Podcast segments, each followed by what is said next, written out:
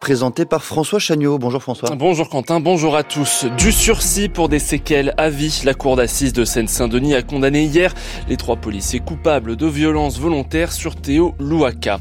Les bouquinistes de Paris haussent le ton, ils saisissent la justice administrative pour combattre le démontage de leurs boîtes sur les quais de Seine. Les trois policiers accusés dans l'affaire Théo écopent donc de peine allant de 3 à 12 mois de prison avec sursis. Théo Louaka, c'est ce jeune homme gravement blessé à l'anus par un coup de matraque lors d'une interpellation en 2017 à Aulnay-sous-Bois. Un verdict qui a fait réagir hier soir. Charlotte Piret, vous étiez à la sortie de l'audience. Il y a d'abord eu le silence très respectueux de cette salle d'assises bondée. Collègues policiers des accusés, proches et soutiens de Théo Luaka ont accueilli le verdict avec dignité. Trois mois de prison avec sursis pour deux policiers, un an avec sursis pour le principal accusé, auteur des coups de bâton télescopiques. Puis il y eut la colère à la sortie de la salle d'audience celle des figures d'autres affaires de violence policière venues souvent à ce procès. Puis la satisfaction du côté des trois policiers et de maître Thibault de Montbrial, avocat du principal accusé. Euh, ce soir, notre client euh, ressort de la, cour d'assises en étant condamné pour un délit, mais pas pour un crime. C'est-à-dire que pour la première fois depuis sept ans, ce qu'il dit depuis la première minute, à savoir je ne suis pas un criminel, a été entendu par la justice. Pour autant, la gravité de la blessure de M. Luaka, que personne ne conteste, a également été prise en compte. Théo Luaka, enfin, dont l'avocat est venu saluer une décision de justice, de vérité et d'apaisement. Charlotte Piret. Les responsables politiques français creusent le sillon en vue des élections européennes de juin. Début de campagne aujourd'hui autour de l'agriculture et de la ruralité. Le Premier ministre Gabriel Attal se rend à Saint-Laurent-d'Agny dans le Rhône, le ministre de l'Agriculture dans le Cher. Le président du Rassemblement national, Jordan Bardella, ira lui à la rencontre d'exploitants et d'élus de Kirac en Gironde.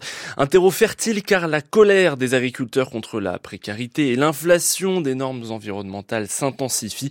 Leur tracteur bloque notamment l'autoroute A64 près de Toulouse depuis trois jours. Israël a créé et financé le Hamas pour empêcher une solution à deux États. C'est l'accusation portée hier soir par le chef de la diplomatie européenne, Joseph Borrell. Le premier ministre israélien Benjamin Netanyahou a réaffirmé ces derniers jours son opposition à la création d'un État palestinien viable, position de plus en plus critiquée par son allié historique, les États-Unis. Le destin des boîtes des bouquinistes de Paris se jouera devant la justice administrative. Leur association a voté hier un recours contre le démontage annoncé de la moitié de leur kiosque installé le long de la Seine. Décision de la préfecture de police de Paris qui invoque des impératifs de sécurité en vue de la cérémonie d'ouverture des Jeux Olympiques cet été. Alors les libraires des bords de Seine, eux, refusent de passer, de se passer de leur euh, outil de travail sans indemnisation, Pierre Robert. Le recours a été voté à l'unanimité des présents. Plus de 130 membres de l'Association culturelle des bouquinistes de Paris se sont rendus à leur assemblée générale annuelle. Tous ont choisi, explique Jérôme Calais, son président, de faire appel à un tribunal administratif pour contester les décisions de la préfecture de Paris. On n'a rien à perdre, malheureusement. Euh, c'est le seul moyen pour obtenir un minimum d'indemnisation aux dommages générés. C'est pas de gaieté de cœur, hein, mais en face, on a vraiment l'impression que ça jouait la montre pour qu'on se retrouve à une date où on pouvait plus rien faire. La préfecture avait pourtant fait quelques concessions en acceptant de diminuer le nombre de boîtes de bouquinistes déplacées pendant les Jeux Olympiques de 604 à 428. Insuffisant de l'avis des bouquinistes qui ne seraient pas dédommagés pour les trois semaines passées sans leur outil de travail et qui craignent surtout de voir leur célèbre boîte abîmée. Jérôme Calais. Il y a des boîtes qui ont 120, 130 ans d'âge. Ces boîtes, même bien entretenues, ne sont pas prévues pour être déplacées par des gens qui n'ont pas le métier. Il va y avoir euh, obligatoirement de la casse. L'arrivée de Rachida Dati au ministère de la Culture pourrait pourtant bien changer la donne. En juillet dernier, la maire du 7e arrondissement de Paris s'était fendue d'un tweet pour réclamer une indemnisation totale des bouquinistes. Jérôme Calais. C'est bon pour nous. Nous avons enfin un ministre qui sait ce que nous sommes et comment nous fonctionnons. Je vais lui faire un, un petit courrier. J'ai d'autres projets où elle pourrait être un soutien de tout premier ordre. Du côté du patrimoine culturel et matériel de l'UNESCO, par exemple, au hasard. Un classement des boîtes des bouquinistes au patrimoine mondial de l'UNESCO prendrait, dans les faits, plusieurs années, mais garantirait à l'avenir de les rendre indéboulonnables. Pierre Repère. La météo matinée toujours glaciale, mais ensoleillée sur une large partie du pays. Il fait moins 7 degrés à Metz, moins 3 à Lille, Paris et Tarbes, 4 degrés à Brest et jusqu'à 7 degrés dans le sud-est du côté de Nice. 7h05 sur France Culture, les matins, c'est avec vous Quentin l'a fait. Merci beaucoup François Chagnon, on vous donne rendez-vous à 7h30 pour un autre point sur l'actualité. Et quel programme? D'ici là Eh bien, une rencontre avec l'écrivain irlandais Colum McCann qui fait paraître aux éditions Belfond un nouvel ouvrage intitulé American Mother. Il est écrit avec euh, Diane Foley, la mère de James Foley, ce journaliste américain décapité par Daesh. Sa, mère a rencontré ses bourreaux. Colum McCann le raconte ce livre. On en discutera avec lui. Ce sera à partir de 7h30. Avant cela, vous retrouverez la chronique au fil de l'enquête signée cette semaine par Aliette Ovine, l'enquête de la rédaction, mais à 7h05, presque 6 sur France Culture. C'est l'heure de la transition de la semaine et aujourd'hui, retardateur de flammes, des produits dangereux pour notre santé. France Culture, 7h-9h. Les matins du samedi, Quentin l'a fait. A priori, ils sont importants, nécessaires et ils permettent de sauver des vies. Les retardateurs de flammes sont utilisés pour minimiser les risques d'incendie omniprésents. Ils sont même au cœur de notre vie quotidienne et pourtant, ils présenteraient des risques importants pour notre santé, comme le raconte et le montre un documentaire signé Martin Boudot et Mathilde Cusin, diffusé sur France 5 et intitulé Vert de rage, la contamination à petit feu. Documentaire qui reste accessible en ligne et qui pose des questions importantes alors que sont les retardateurs de flammes Quels dangers représentent-ils pour notre santé? Comment améliorer la connaissance? À leur sujet Pour en parler, je reçois ce matin Martin Boudot. Bonjour. Bonjour. Vous êtes journaliste, co-réalisateur de la série documentaire Vert de rage, la contamination à petit feu. Et pour commencer, que sont les retardateurs de flammes? Les retardateurs de flamme, ce sont des produits chimiques euh, qu'on utilise euh, pour euh, retarder la propagation de, du feu, de la flamme. on le, les utilise dans, dans beaucoup d'objets du, du, quotidien. Vous les avez dans, dans des mousses, dans, les, dans les fauteuils. Vous allez retrouver dans les, beaucoup dans les voitures, dans les plastiques de voitures.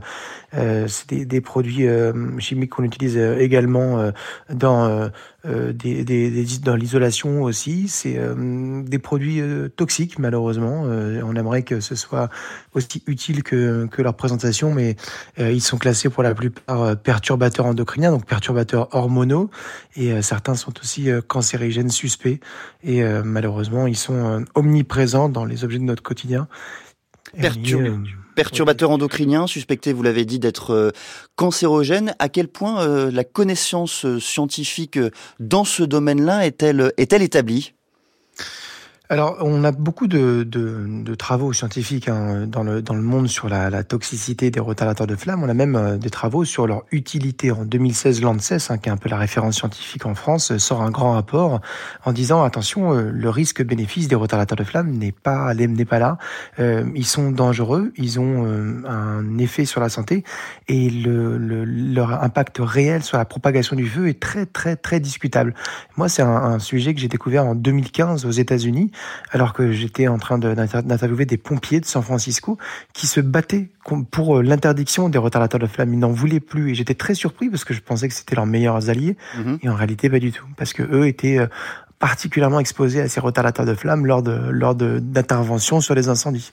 Des pompiers de San Francisco, vous avez ensuite travaillé sur euh, des pompiers français, notamment sur une étude qui montre que 4% du nombre de pompiers en activité en France est atteint de cancer lié à des polluants parmi lesquels les retardateurs de flammes. Expliquez-nous.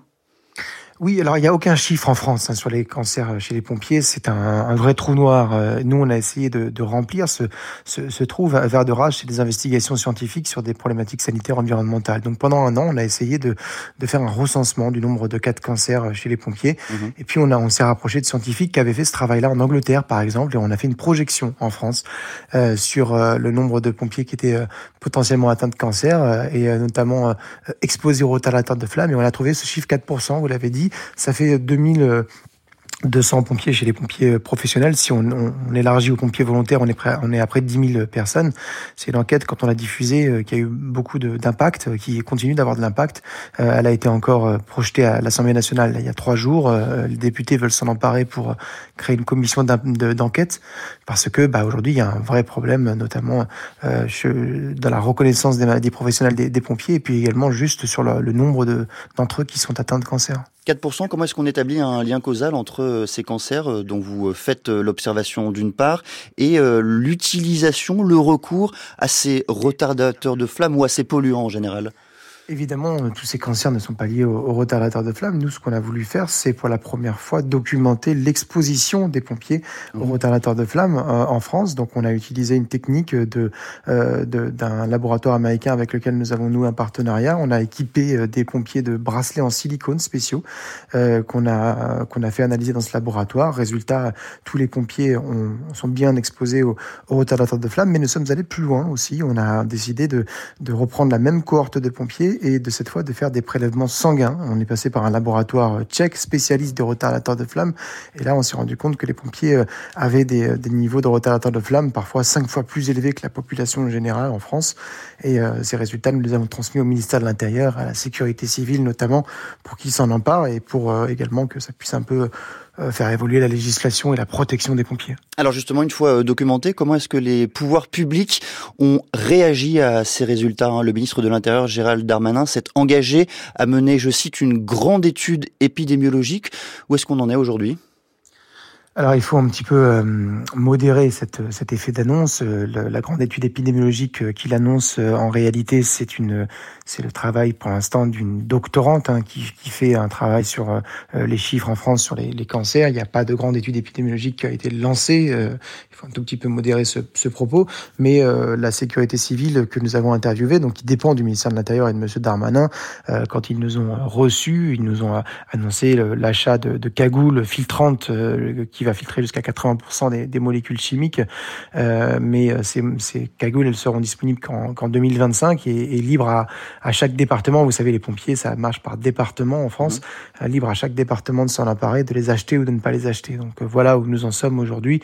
Le grand combat et l'un des grands combats, c'est que en France, il y a un cancer qui est reconnu euh, maladie professionnelle chez les pompiers. Aux États-Unis, il y en a 28, euh, 28 types de cancers euh, reconnus. En Australie, il y en a, il y en a 18. Dans plein de pays, il y en a beaucoup plus. Il y a deux options. Soit les pompiers français sont des surhommes et ils n'ont pas de cancer, soit on a un, un vrai problème de reconnaissance. On tire le fil hein, avec vous, euh, Martin Boudot, pour continuer de parler des retardateurs de flammes. Vous avez aussi expertisé, mis la lumière plutôt sur les jouets utilisés par euh, les enfants. Là aussi, racontez-nous. En fait, on s'est rendu compte que les, retardateurs de flammes, on n'était pas euh, du tout malheureusement euh, l'apanage des, des, des, euh, des, pompiers. Les pompiers n'étaient pas les seuls à être exposés et on s'est rendu compte rapidement que les retardateurs de flammes, on les retrouvait également dans les dans les plastiques, notamment dans les jouets pour enfants. On a mmh. fait analyser une centaine de jouets d'enfants et sur la centaine de jouets, 10% sont revenus positifs aux, retardateurs de flammes. Alors pas plus plus que positifs, 10% dépassaient les seuils de retardateurs de flammes, ça veut dire que 10% de ces jouets étaient illégaux, sont illégaux, ne devraient pas être sur le marché. On parle de jouets euh, euh, plutôt euh, vendus dans des centres commerciaux comme Carrefour, Action, et on a, on, a, on a continué l'enquête et puis on, s'est rendu compte qu'en fait il y avait très peu de contrôle sur les, taux de retardateurs de flammes dans les jouets, et c'est comme ça qu'on a aussi essayé d'avoir une réponse du ministère de l'économie, de la secrétaire d'État Olivia Grégoire qui est en charge du commerce, et malheureusement elle n'a pas souhaité s'exprimer. Et puis vous avez, euh, Martin Boudot, euh, mené une étude euh, passionnante, frappante, inquiétante également parmi les enfants basques. Là aussi, il faut nous raconter, nous décrire ce que vous avez mesuré à travers votre enquête. Une fois qu'on avait trouvé des rotalateurs de flammes dans les jouets, on s'est posé la même question que pour les pompiers. Est-ce qu'on le retrouve dans le corps des, enfants? On a réalisé une, étude où on a, fait des analyses d'urine chez 25 enfants d'Île-de-France et des analyses d'urine chez 25 enfants du Pays Basque. On a travaillé avec le laboratoire de, toxicologie de Liège, l'hôpital public de Liège. Et, euh, quand les résultats sont revenus, c'était assez surprenant. La, toxicologue nous a rappelé un peu surprise en disant mais je ne comprends pas les pays les enfants du Pays Basque alors, sont cinq fois plus exposés aux retardateurs de flammes euh, nouvelle génération euh, les retardateurs de flammes phosphorés euh, que les enfants d'Île-de-France. Cinq fois plus de, de retardateurs de flammes dans le dans le corps des enfants basques qu'en Île-de-France. Il y a forcément une autre source de contamination que les jouets. Et donc nous avons commencé à, à chercher d'autres sources de contamination et on s'est intéressé notamment à l'eau sur place On a fait des analyses d'eau euh, dans la rivière euh, qui s'appelle la Nivelle dans le Pays Basque, qui alimente beaucoup de, de, de, foyers du côté de, Saint-Pé sur Nivelle, etc. Et, et, on a fait des analyses d'eau aussi d'eau potable. Et on a retrouvé ces, ces, ces, retardateurs de flammes dans l'eau du robinet, dans l'eau potable et dans, dans l'eau de cette rivière. il faut savoir qu'aujourd'hui, ces retardateurs de flammes phosphorés, ils ne sont soumis à aucune réglementation en France dans l'eau, aucune réglementation dans les aliments non plus. C'est encore un grand trou noir de la réglementation et de la législation. Face à cela, euh, Martin Boudot, face à vos résultats, face à vos enquêtes, comment, euh, en quelques mots, réagissent euh, les industriels? Alors, on a rencontré le lobby hein, des retardateurs de flammes phosphorées qui, lui, nie la toxicité de, de, ces, de ces produits. Alors, il en reconnaît une partie. les industriels, que ce soit par exemple les, les, fabricants de jouets, quand on leur a mis notamment un fabricant de jouets qui s'appelle Ferry Jouets, qui qui, chez qui on a retrouvé pas mal de, de, de jouets euh, dans notre étude, eh ben, cet industriel a promis euh, dorénavant de, de, de, contrôler les taux de retardateur de flammes bromés, euh, ceux qu'on avait retrouvés chez eux, euh, pour, pour ne, qu'il n'y en ait plus dans leurs jouets. Donc voilà, une bonne, une bonne nouvelle. Et puis surtout, la communauté de communes de, du Pays Basque a décidé de lancer une grande enquête pour savoir pourquoi l'eau était polluée chez eux. Donc on attend les résultats de cette enquête qui devrait prendre plusieurs mois.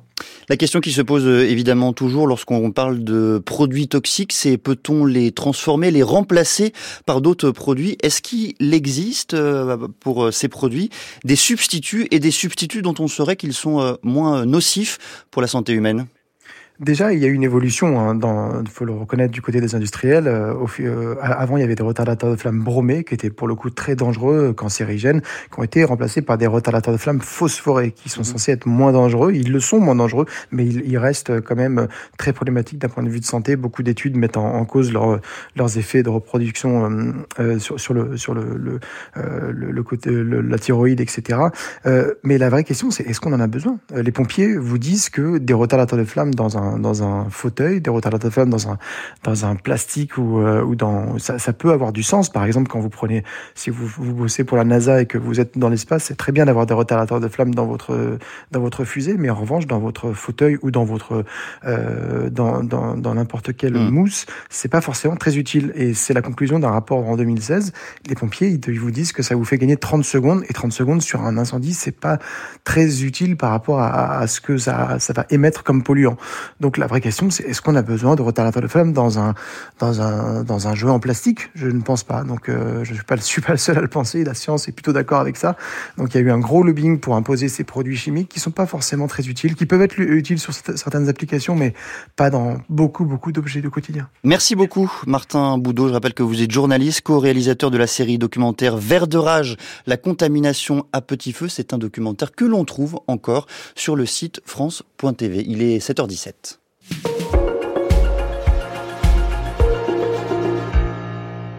C'est le seul, l'unique album qu'ils ont enregistré ensemble et qui est sorti il y a quelques semaines. Eux, ce sont Jerry Allen et Kurt Rosenwinkel. Jerry Allen, pianiste américaine morte il y a sept ans, et Kurt Rosenwinkel, guitariste de talent, toujours bien vivant.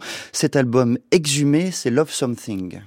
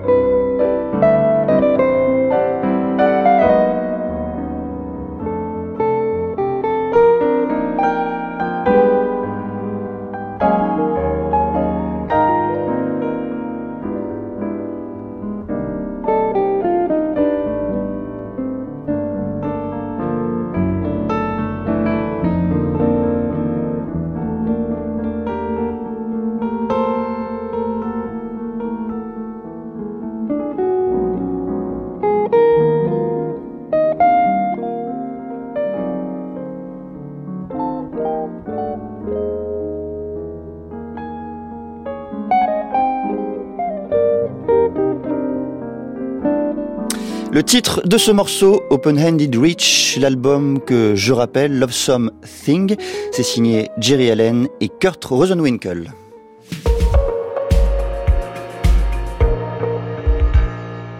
7h20 sur France Culture, c'est l'heure de retrouver Aliette Ovine. Bonjour Aliette. Bonjour Quentin, bonjour à toutes et bonjour à tous. Pour cette semaine, un récit d'enquête, vous nous entraînez au cœur d'une enquête justement vertigineuse en forme de mise en abîme. Et oui Quentin, et il va falloir un peu s'accrocher puisque ce récit d'enquête est celui d'une enquête sur une enquête.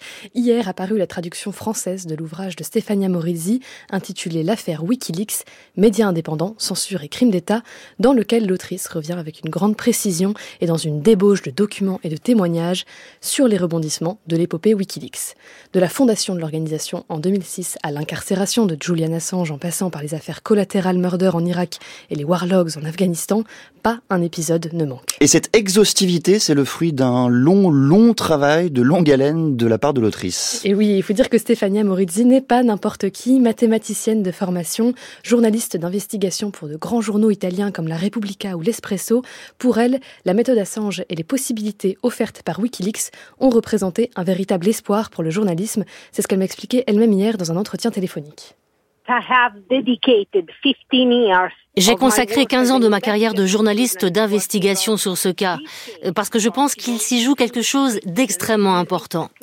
On parle là d'une organisation qui a permis de protéger les sources comme jamais auparavant, grâce au cryptage et à la technologie. Et cela a permis à des personnes appartenant au complexe militaro-industriel, à des organisations très secrètes, de faire confiance aux journalistes de Wikileaks, de savoir qu'ils seraient protégés s'ils révélaient des informations extrêmement sensibles. Mais comment enquêter sur une organisation particulièrement opaque et dont la survie passe par son extrême confidentialité? Eh bien, pas de secret pour le coup, il faut soi-même en faire un peu partie. J'ai commencé à m'y intéresser, mais de l'extérieur, en essayant de comprendre comment ils travaillaient.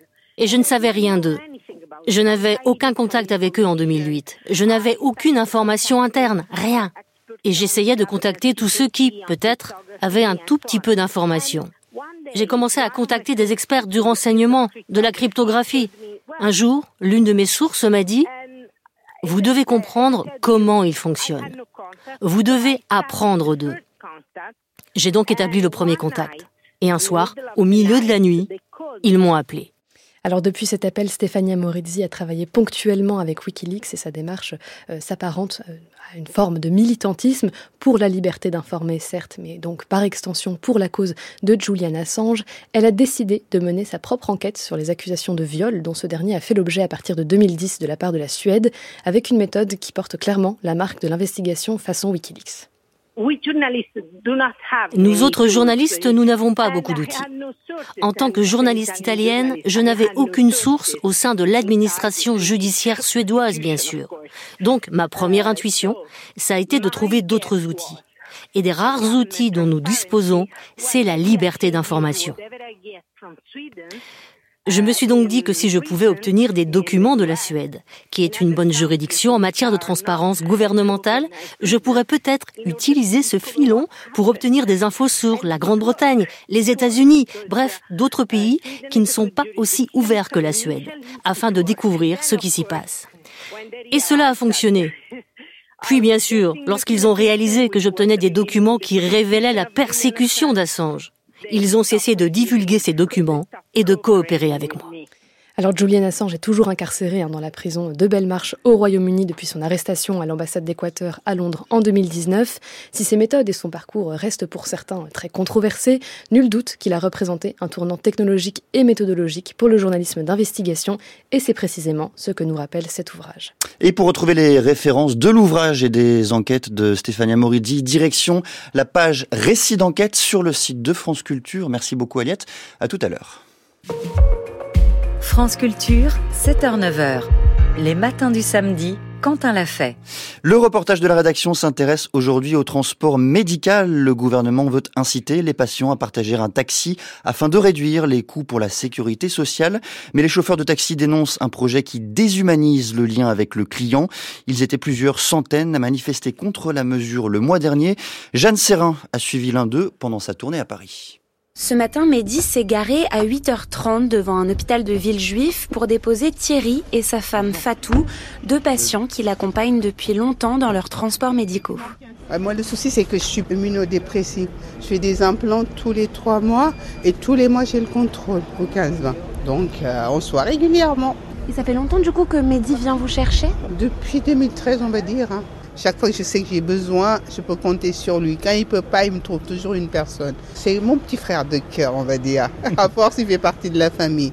Après un accident du travail, c'est au tour de son mari Thierry de recourir à un transport sanitaire, mais lui opte pour le covoiturage et à l'époque, les trajets se passent mal. Moi, j'ai une orthèse. Et euh, le mec venait avec son, son, son, C4, il y avait déjà quatre personnes dedans et ma jambe passait pas. Donc il me poussait, il me coinçait la jambe et je faisais jusqu'à l'hôpital avec la jambe complètement coincée. Mais je dis mais c'est pas possible, on aurait dû une bétaillère. On est arrivé. Dans le projet de loi du gouvernement, il est inscrit qu'un patient qui nécessite un transport médical devra désormais réserver son chauffeur sur une application pour partager la course avec d'autres patients. S'il refuse ce partage, pas de tiers payant, il devra avancer les frais et sera remboursé uniquement sur la base du prix d'un transport partagé. Conséquence, les patients n'auront plus le choix de la personne qui les transportera. Pour Fatou et Thierry, c'est un coup de massue. Ça va être catastrophique. ça va être catastrophique. Et moi, je vais me retrouver en temps passé avec des personnes que je connais pas. Aujourd'hui, le covoiturage concerne 15% des transports sanitaires. Le refus des patients reste le premier frein à l'élargissement de la mesure. Mehdi, lui, s'est mobilisé en décembre dernier pour dénoncer un projet qui porte atteinte, selon lui, au confort des malades. C'est quelque chose qui ne marchera pas. Entre celui qui va pour euh, une chimio qui doit être à 7 heures à l'hôpital le nombre de kilomètres, calculer le trajet, la circulation, le planning du médecin, la machine qui peut être en panne, c'est ingérable. Alors si c'est des personnes qui à la même heure vont au même endroit avec des docteurs qui vont les prendre à l'heure, bah c'est top, nous euh, on dit bah oui, il n'y a pas de souci, mais on sait très bien que ce ne sera pas le cas. Avec ces plateformes, le gouvernement veut réaliser 100 millions d'euros d'économies par an, car pour lui, le transport sanitaire pèse trop lourd dans les caisses de l'assurance maladie, 5,5 milliards d'euros en 2022, mais l'argument économique là non plus ne fait pas l'unanimité. Il y a sûrement des choses à réformer dans le transport, dans la santé, dans toutes ces choses, mais, mais on ne peut pas le faire au détriment du lien et de l'humain. Alors face aux inquiétudes, le gouvernement cherche à rassurer la députée Renaissance Stéphanie Riot et la rapporteuse du projet de loi. J'ai entendu euh, effectivement des, craintes, hein, notamment pour les gens euh, euh, les plus fragiles qui ont peur d'avoir des, contaminations. Évidemment, ces gens-là ne, font pas partie des gens qui auront à, à être incité au transport partagé. Mais j'ai entendu aussi des gens qui étaient euh, plutôt satisfaits d'utiliser le transport partagé et qui créent des liens avec les gens avec qui ils se transportent euh, euh, régulièrement. Mais il reste encore de nombreuses interrogations sur les modalités d'application du covoiturage et notamment sur le fonctionnement des plateformes chargées de rationaliser les trajets. Il faudra attendre les décrets d'application pour connaître le plan d'action du gouvernement. Un reportage signé Jeanne Serrin, il est à retrouver sur le site de France Culture, franceculture.fr et sur l'application Radio France. France Culture. L'esprit d'ouverture. Surnommée l'enfant terrible de la mode, elle est connue pour ses créations excentriques et colorées, et notamment pour ses chapeaux. Elle crée une boutique de mode qui contribue à lancer la mode punk. Toute une vie. Vivienne Westwood, Lady Subversion. Un documentaire d'Emmanuel Paul réalisé par Véronique Samouilov ce samedi à 17h sur France Culture, franceculture.fr et l'appli Radio France. Cette semaine dans Science Chrono, on vous raconte l'histoire de Gargamel, pas le méchant des Schtroumpfs, mais la chambre à bulles qui a permis la première grande découverte du CERN. Antoine Beauchamp. En 1973, les physiciens du CERN mettaient en évidence ce qui est devenu l'un des piliers du modèle standard de la physique des particules, les courants neutres faibles. Après des années de rebondissement, cette découverte acte le début de la saga des grandes découvertes réalisées dans le temple de la physique des particules. Science Chrono, ce samedi à 16h30 sur France Culture, franceculture.fr et l'appli Radio France. Oh, Merci d'entamer votre journée, votre samedi, votre week-end à l'écoute de France Culture. Aujourd'hui, une rencontre avec l'écrivain irlandais Colum McCann qui fait paraître aux éditions Belfond un nouvel ouvrage intitulé American Mother. Il est écrit avec Diane Follet, la mère de James Follet. Ce journaliste américain décapité par Daesh, sa mère a rencontré les bourreaux de son fils. Colum McCann le raconte dans ce livre. On en discutera dans quelques minutes, mais avant cela, c'est l'heure des informations.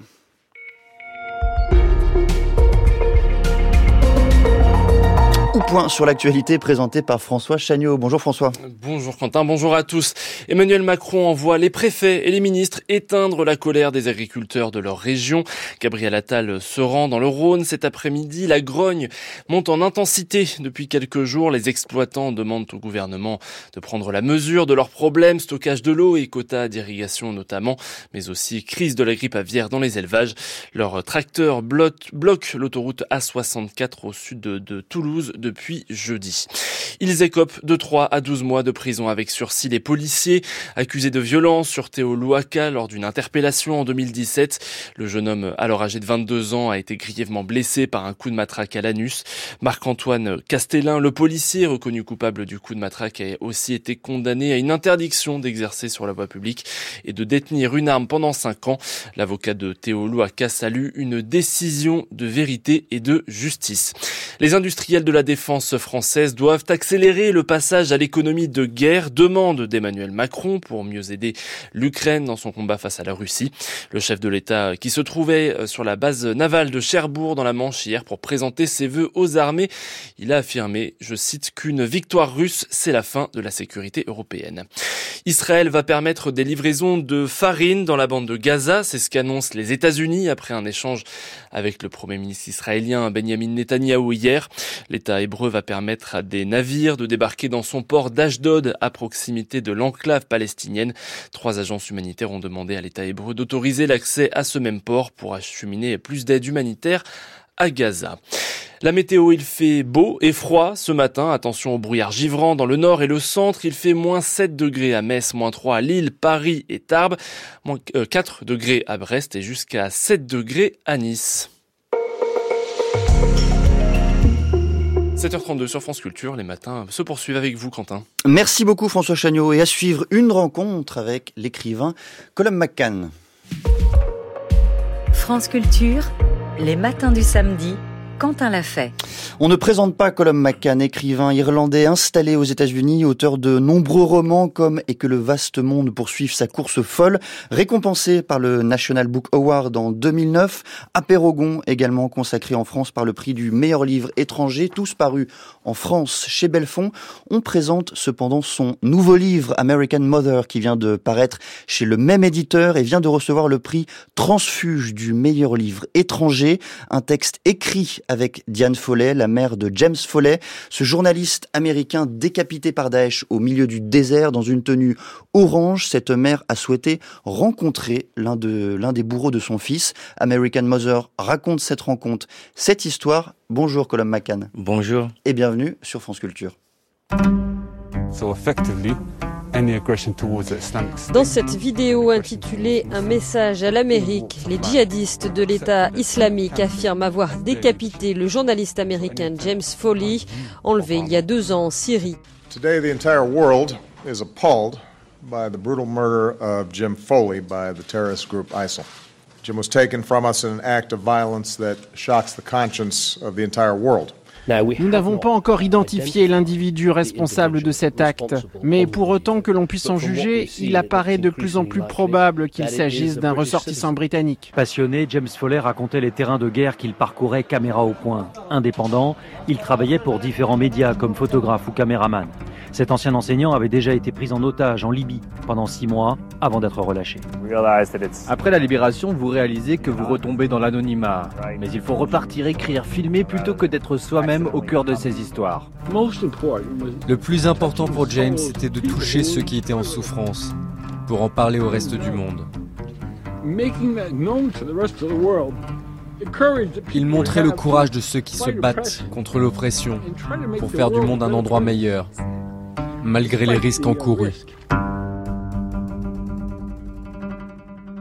American Mother, c'est un livre euh, que vous signez, Colum McCann, vous le signez avec Diane Follet. Comment en êtes-vous venu à raconter cette histoire ensemble, à écrire ce livre à quatre mains? C'est une histoire assez incroyable. Le jour de son assassinat, avec cette vidéo qui a fait le tour du monde, cette image qui est devenue très connue de sa décapitation dans le désert, j'ai reçu une autre photo un peu plus tard ce jour-là. Une photo de James Foley qui lisait un de mes livres et que le vaste monde poursuive sa course folle. Lorsque j'ai vu cette, cette photo, j'ai eu le souffle coupé. Comment réconcilier cette photo de cet homme qui lisait un de mes livres et de l'autre de sa décapitation J'étais perdu. J'étais envahi par des émotions contradictoires. J'ai donc contacté sa mère, Diane. Mais elle n'a pas reçu mon email pour une quelconque raison. Et il a fallu cinq ans avant que je la rencontre. Cinq ans plus tard, elle m'a invité à uh, l'accompagner pour rencontrer l'un des bourreaux de son fils.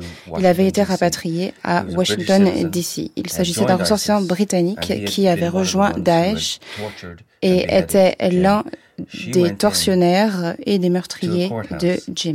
Elle s'est rendue dans un tribunal, s'est assise face à lui pendant trois jours. C'est une histoire formidable. On va raconter cette histoire, cette rencontre, elle est formidable, effectivement.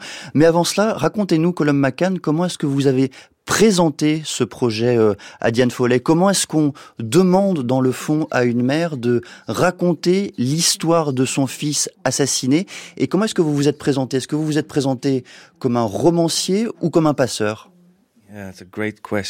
Très bonne question. Um, elle m'a contacté. Elle avait uh, besoin de raconter cette histoire. Elle a essayé de le faire elle-même, um, mais elle n'y est pas parvenue.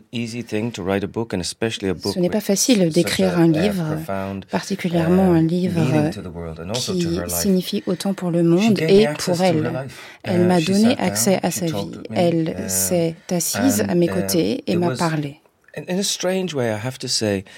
Étrangement, parfois j'avais l'impression que um, James était avec moi. Il me chuchotait à l'oreille. Lors de notre première rencontre avec Diane et oh, John, son mari, elle uh, m'a dit que je lui rappelais James. C'était un grand compliment pour moi, mais me mettait une certaine pression.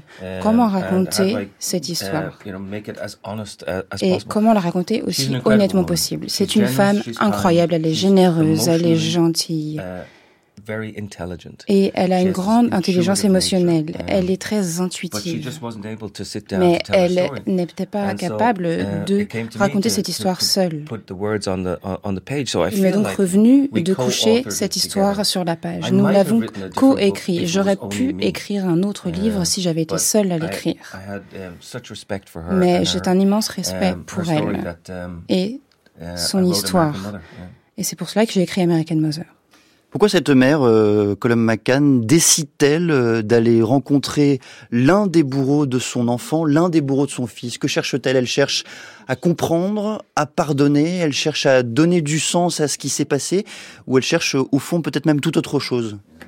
I remember the moment uh, when we walked into that courthouse. Du moment exact où nous sommes entrés dans ce tribunal, il était là, il était euh, en uniforme de prison, il était entravé.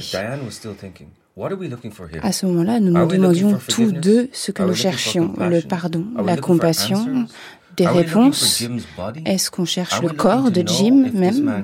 Est-ce qu'on essaye de déterminer si c'est cet homme précisément qui a tué, tué son fils? Nous avions donc cet éventail de questions qui nous envahissaient à ce moment précis. Et au moment où nous sommes assis à la table, je me suis rendu compte que ce qu'elle cherchait réellement à faire était de lui dire qu'il n'avait pas vraiment tué son fils. Voici sa vie, la vie de mon fils, et je vais le rendre, le faire prendre vie sous vos yeux grâce à mon récit. Alors que nous, nous entretenons, l'esprit, l'essence de mon fils est avec nous, nous accompagne dans la pièce. Pour moi, là réside la beauté du récit. Nous pouvons faire en sorte que les gens restent en vie. Le poète James Harrison dit que la mort nous enlève de nombreuses choses, mais pas nos histoires.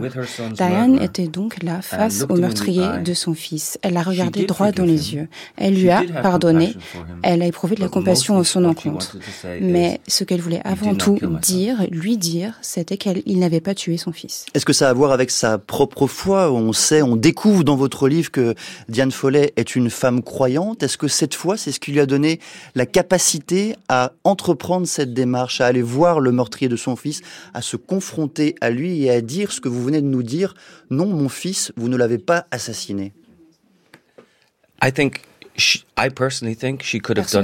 Je pense qu'elle y serait parvenue sans sa foi.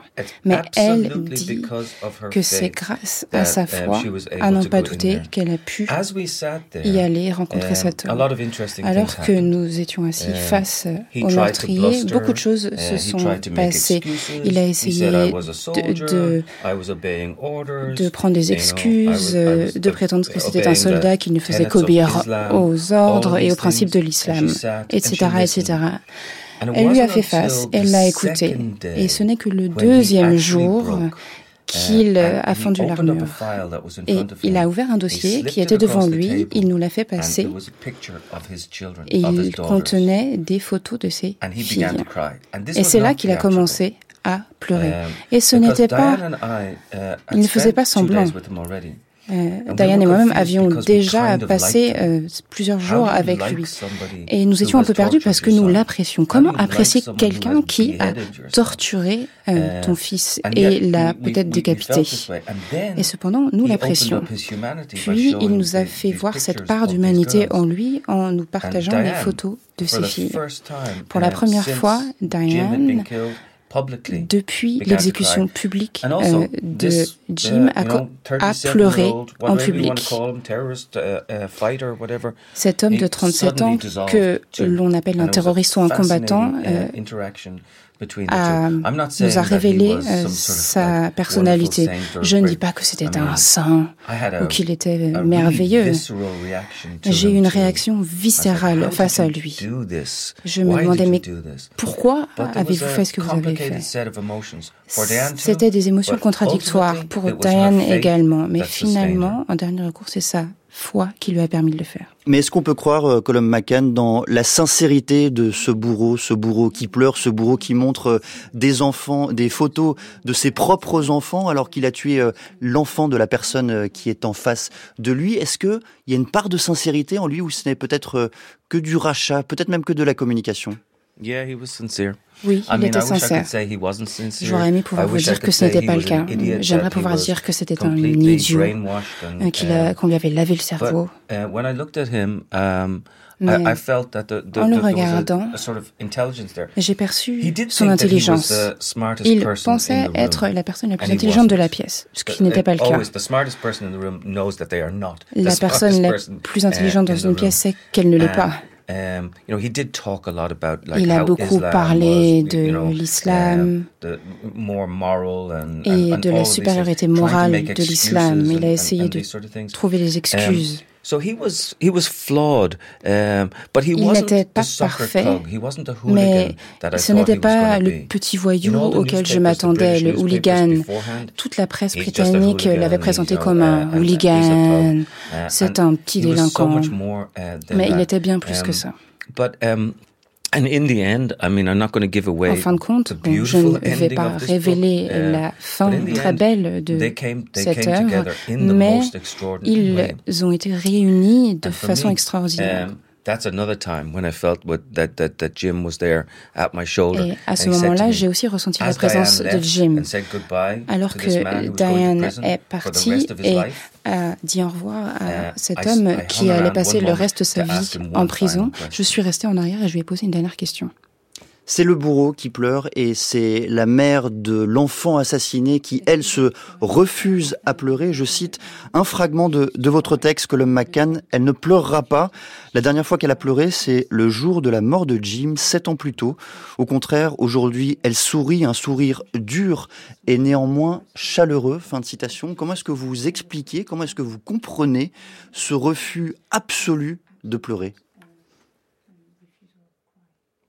Well, I mean, I think she cried inside. Je pense qu'elle um, avait des pleurs intérieures, uh, you know, souvent. Uh, she was, she was angry at so many things. Elle était en um, colère pour de nombreuses raisons. Elle avait été trahie à bien des égards. Mais la plus grande trahison um, venait du gouvernement américain. Ils ont refusé toute négociation. Elle s'est rendue en uh, France et a vu de ses propres yeux ce que les Français avaient fait. Le gouvernement français n'a jamais admis euh, publiquement avoir payé une rançon, mais c'est assez évident. De l'argent a été transféré. Le gouvernement um, américain a refusé tout net de payer. J'imagine que certaines personnes pourraient les um, comprendre. Mais j'aimerais ajouter une chose. Um, Ces deux hommes ont été arrêtés et ont été jugés. L'un de ces procès a coûté 50 millions de dollars. C'est une somme faramineuse. Sept ans après cet assassinat, le gouvernement américain a décidé d'investir cette somme d'argent dans un procès. S'ils avaient mobilisé cette somme, 50 millions de dollars, sept ans auparavant, l'histoire aurait été tout autre. En effet, la vidéo de l'exécution de James a servi de vidéo de recrutement pour Daesh dans le monde entier. Donc, Diane est traversée d'émotions contradictoires. Elle a beaucoup pleuré intérieurement, mais elle n'était pas prête à pleurer en public jusqu'à rencontrer le meurtrier de son fils. Um, et elle euh, résolvait euh, toutes ces émotions et pouvait aller de l'avant. Vous avez évoqué euh, l'administration américaine, Colum McCann. Vous avez évoqué euh, le président euh, américain Barack Obama. Il faut rappeler la politique américaine en matière d'otages. Pas de rançon, pas d'opération, pas d'aide. Et il faut nous raconter cette scène incroyable, terrifiante, lorsque Barack Obama appelle les parents de James Foley pour lui, leur dire, leur dire sa compassion toute relative. He did. He called and, um, il a appelé. You know, and um, he talked to her, but she felt il a parlé avec Diane, um, mais elle avait uh, l'impression qu'il était un peu uh, distant, un peu froid. Plus tard, euh, il s'est rendu compte qu'il l'appelait depuis un cours de golf. Uh, euh, le rôle de président des États-Unis n'est pas un rôle simple. Les responsabilités sont nombreuses. Je comprends. Et l'une des difficultés euh, de ce livre était de critiquer le président Obama. En effet, je l'apprécie personnellement, mais je devais adopter la voix de Diane. J'avais une responsabilité envers elle et ses sentiments. Je le comprends, mais je le comprends aussi, lui, um, le président Obama. Je pense qu'il avait de la compassion pour cette famille, mais qu'il a commis plusieurs erreurs uh, concernant Jim et les autres otages et la politique en matière d'otages. Je pense que si vous lui en parliez aujourd'hui, il dirait oui, c'était l'une des erreurs que j'ai commises.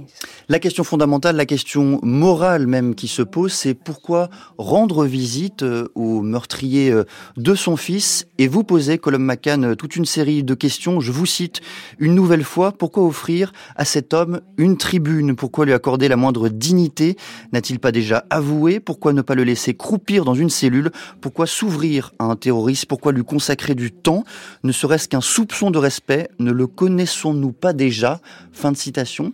Est-ce que ces questions-là, Diane Follet se les est posées également et lui a-t-on reproché d'aller voir euh, le meurtrier de son propre enfant?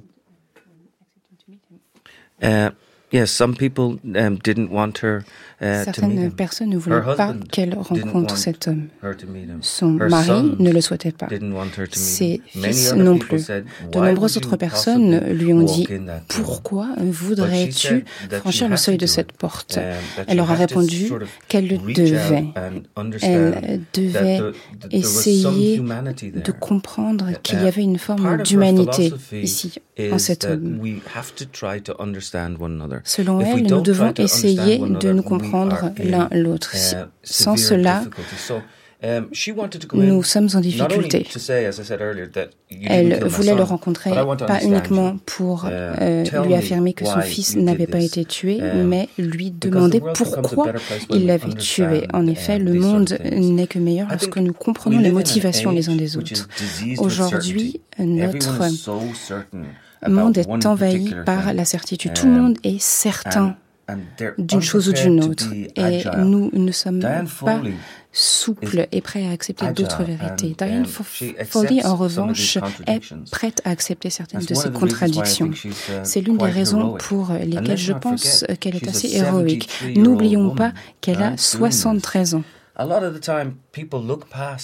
Euh, souvent, euh, les gens oublient les femmes de 70 ans et elle a affirmé sa présence. Elle a dit non, je suis là, j'existe, regardez-moi dans les, dans les yeux et racontez-moi cette histoire.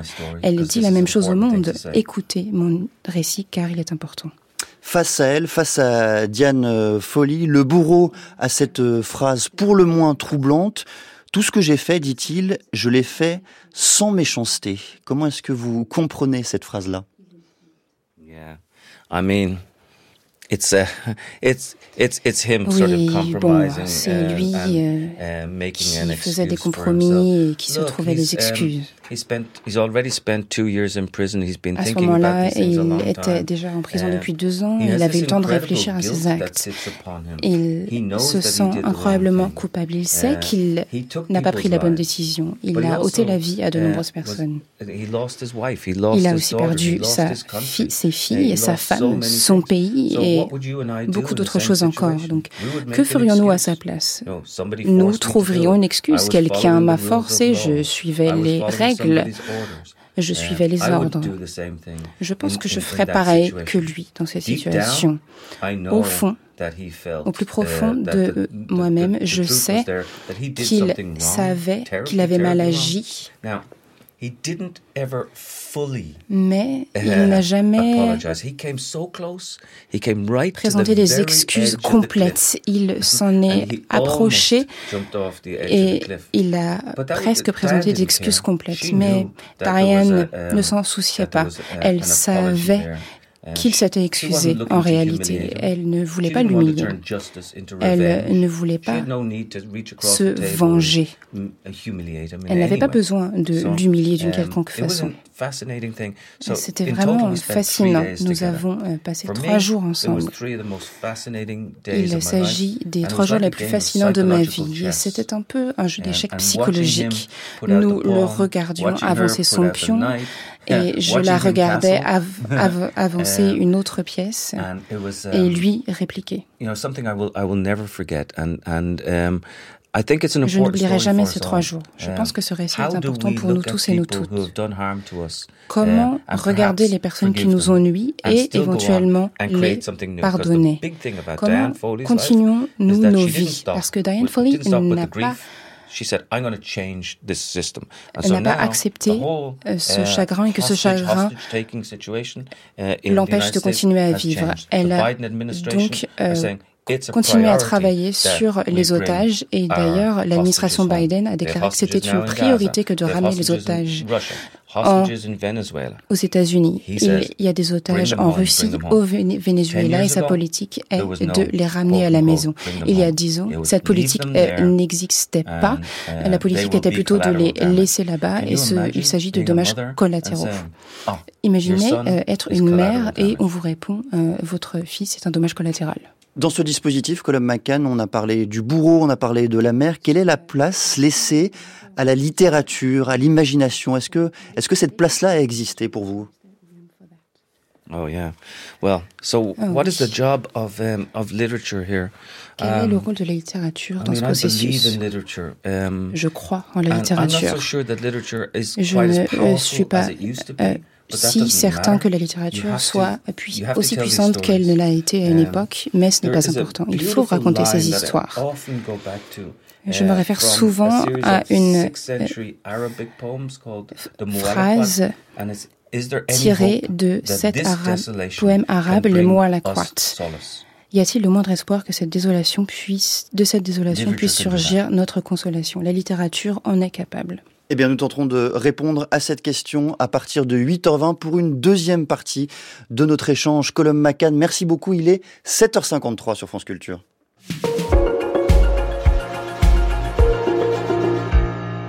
Et c'est l'heure de retrouver Delphine Papin pour les cartes en mouvement. Bonjour Delphine.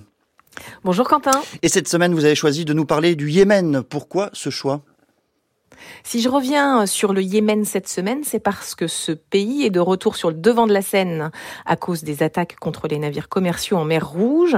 Et euh, la semaine dernière, d'ailleurs, lors de notre chronique, nous avions évoqué les rebelles houtistes. Cette semaine, je vous propose de revenir sur l'histoire du Yémen, qui est en fait très liée à sa géographie. Alors justement, Delphine, est-ce que vous pouvez nous raconter la géographie de ce pays, nous présenter cette carte que vous avez réalisée avec votre service? Cette carte, elle est centrée sur le sud de la péninsule arabique où se trouve le Yémen, qui surplombe le détroit de Bab el-Mandeb, l'entrée de la mer Rouge. Au sud, le Yémen dispose d'une grande façade maritime sur le golfe d'Aden, qui s'ouvre sur l'océan Indien, une position stratégique sur un axe maritime qui voit passer 12% du commerce mondial. Au nord, le pays est à quelques kilomètres de la Mecque seulement, la ville sainte de l'islam. Le nom Yémen signifie d'ailleurs la droite en arabe, car il se trouve à la droite de la Mecque lorsque l'on regarde vers le soleil levant. Ses voisins directs sont l'Arabie saoudite au nord, Oman à l'est et Djibouti, lui, fait face sur la côte africaine. Et la situation du Yémen aujourd'hui, par ailleurs, est compliquée, Delphine.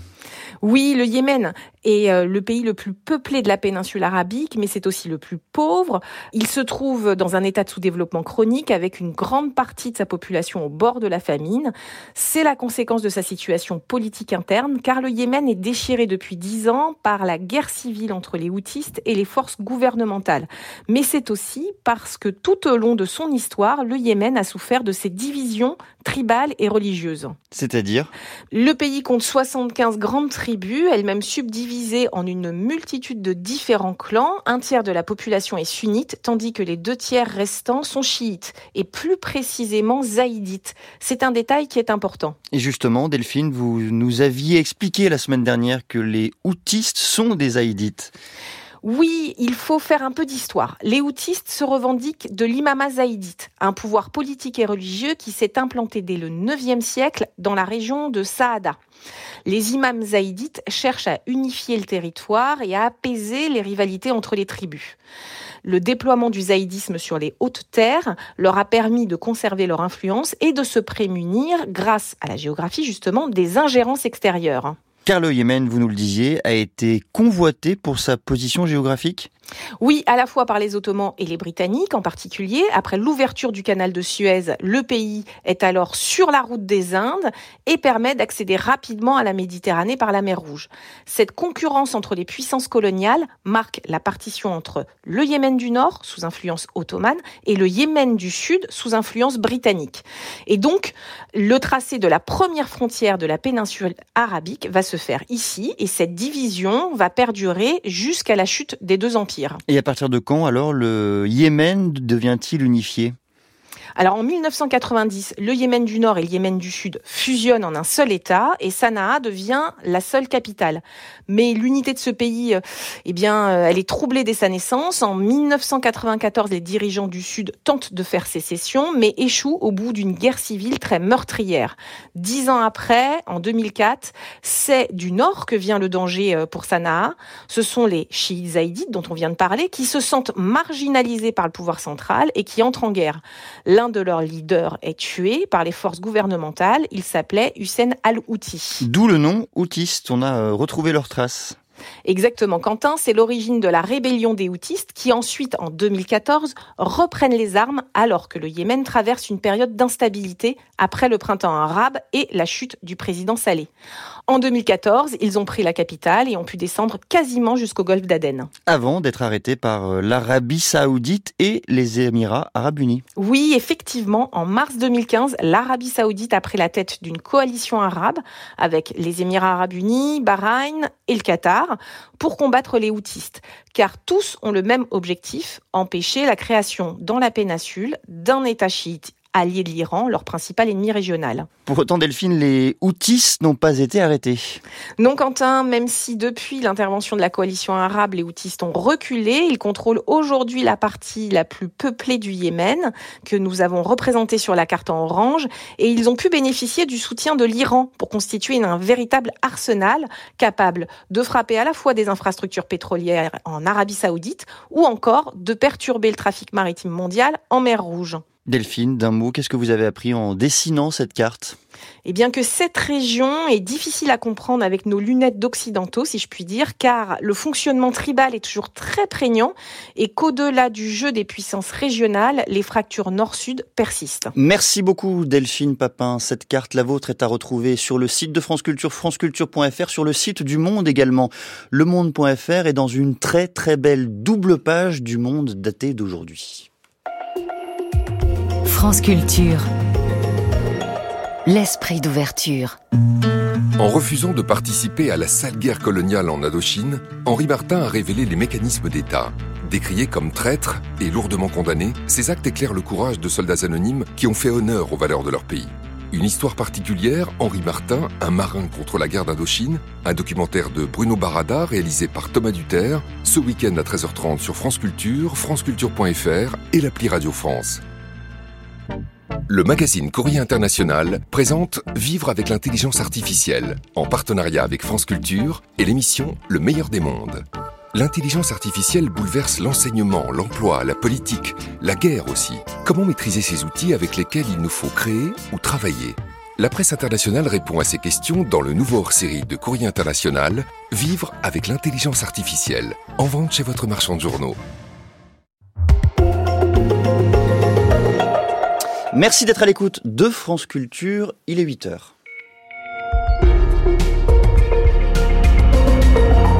Le journal est présenté par François Chagnot. Bonjour François. Bonjour Quentin, bonjour à tous.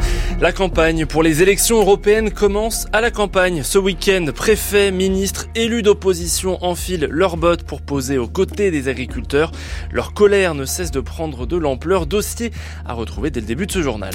Les toxicomanes de Marseille perdent une chance de consommer sans risque. L'État suspend la création d'une salle de consommation à moindre risque. Face à la sécheresse historique, Barcelone cherche de nouveaux moyens d'économiser l'eau et va jusqu'à réduire le débit des robinets. Les paroles du messie de l'intelligence artificielle, le créateur de la plateforme ChatGPT, très scruté au forum économique de Davos, reportage sur place de notre envoyé spécial. Et puis malgré l'inflation, Vienne ne perd pas le goût de la valse et de ses balles. La glaise et la colère du monde agricole, voilà ce que vont devoir affronter des responsables politiques de premier plan ce week-end. Les agriculteurs manifestent entre autres contre la précarisation de leur métier. Ils bloquent notamment l'autoroute A64 au sud de Toulouse depuis jeudi après-midi, vous l'entendrez dans un instant.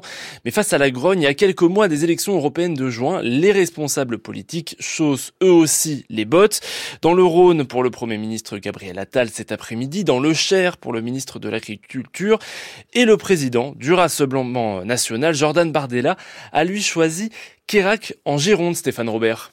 Jordan Bardella va s'afficher aux côtés d'une quarantaine d'exploitants agricoles aujourd'hui à Kérac, dans le Nord Médoc, en leur assurant que leur colère est légitime et qu'il est de leur côté. Moi, je souhaite que l'agriculture française soit protégée, qu'on puisse la sortir de l'ensemble des accords de libre-échange dans une exception agriculturelle pour permettre à nos agriculteurs de ne pas être mis en concurrence avec des produits du bout du monde qui ne respectent aucune des normes économiques, sanitaires ou sociales qui sont pourtant imposées aux agriculteurs français.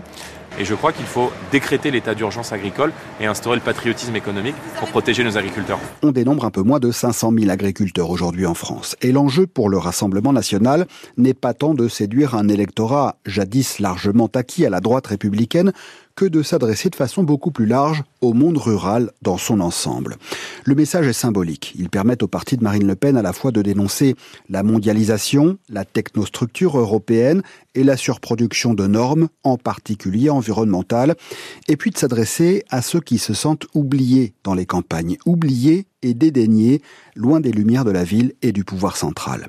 Par ailleurs, Marine Le Pen a bien perçu que le mouvement de colère des agriculteurs il y a un an a précédé l'arrivée au pouvoir de l'extrême droite aux Pays-Bas et que la grogne aujourd'hui s'étend à d'autres pays européens, Allemagne, Roumanie, Pologne. Il y a là par conséquent un enjeu majeur pour la campagne électorale à venir, un enjeu que semble aussi avoir perçu Emmanuel Macron puisqu'il donne instruction au préfet ce week-end d'aller à la rencontre des agriculteurs et de leurs organisations. Mais justement, à quoi ces préfets, élus et ministres vont-ils devoir faire face sur le terrain ce week-end? Le mouvement des agriculteurs, on le disait, contre la précarisation de leur métier et l'inflation des normes environnementales a pris de l'ampleur ces derniers jours, surtout en Haute-Garonne, où les tracteurs bloquent l'autoroute A64 au niveau de Carbone, c'est à 40 km au sud de Toulouse depuis jeudi après-midi. Une action efficace qui leur vaut la visite du préfet aujourd'hui, Willy Moreau. C'est une première étape importante pour ces agriculteurs. Ils sont près de 300 à s'être rassemblés dans la soirée sous un pont qui enjambe l'autoroute. L'occasion de se retrouver dans cette profession très solidaire mais très solitaire, précise Jean Darol, éleveur au vin et président local des jeunes agriculteurs. Il attend des avancées. Le réel problème, moi je suis double actif aujourd'hui, j'ai un métier à côté pour pouvoir payer mes factures puisque l'exploitation ne me fait pas vivre euh, du tout. Bon, vous faites quoi à côté? Moi, je suis commercial pour une entreprise qui vend du, matériel parce que ben, le, salaire moyen en Haute-Garonne d'un agriculteur, pour ceux qui se payent, puisque ceux qui ne se payent pas ne sont pas pris en compte dans la moyenne, c'est 300 euros. Sur une moyenne pour un éleveur de 70 heures par semaine, on est à 1,07 euros de l'heure. Je pense qu'on a vu mieux. Les salaires, mais aussi les aides pour les élevages concernés par la maladie hémorragique épisodique, la fin programmée de l'exonération du gazole non routier ou encore les contraintes liées à l'irrigation. Autant d'urgences à régler alors que la situation empire selon Denis. Là, depuis 3-4 ans, c'est. Le coût, c'était avec le Covid. Tout a augmenté, on a toutes nos charges qui ont augmenté, les engrais, tout ça, ça a augmenté, mais ça n'a pas rebaissé euh, comme il y, a, trois ans en arrière. On avait des engrais à 350 euros, c'est monté à 1100 euros, mais là ils sont à 450. Mais le problème c'est que le matériel a augmenté de 40% et nous nos céréales elles ont baissé. donc à un moment donné il faut, euh, il faut faire quelque chose. Scène improvisée, Jérôme Bail qui porte ce mouvement en Haute-Garonne monte sur une glissière en béton. C'est qu'on est vraiment en train de tenir le bon bout. Pour nous, c'est le très très Le gouvernement, il insiste dessus, commence à entendre le ras-le-bol agricole. J'avais prévenu l'État, hein. j'avais dit venez vers nous vite parce que ça va faire tache d'huile.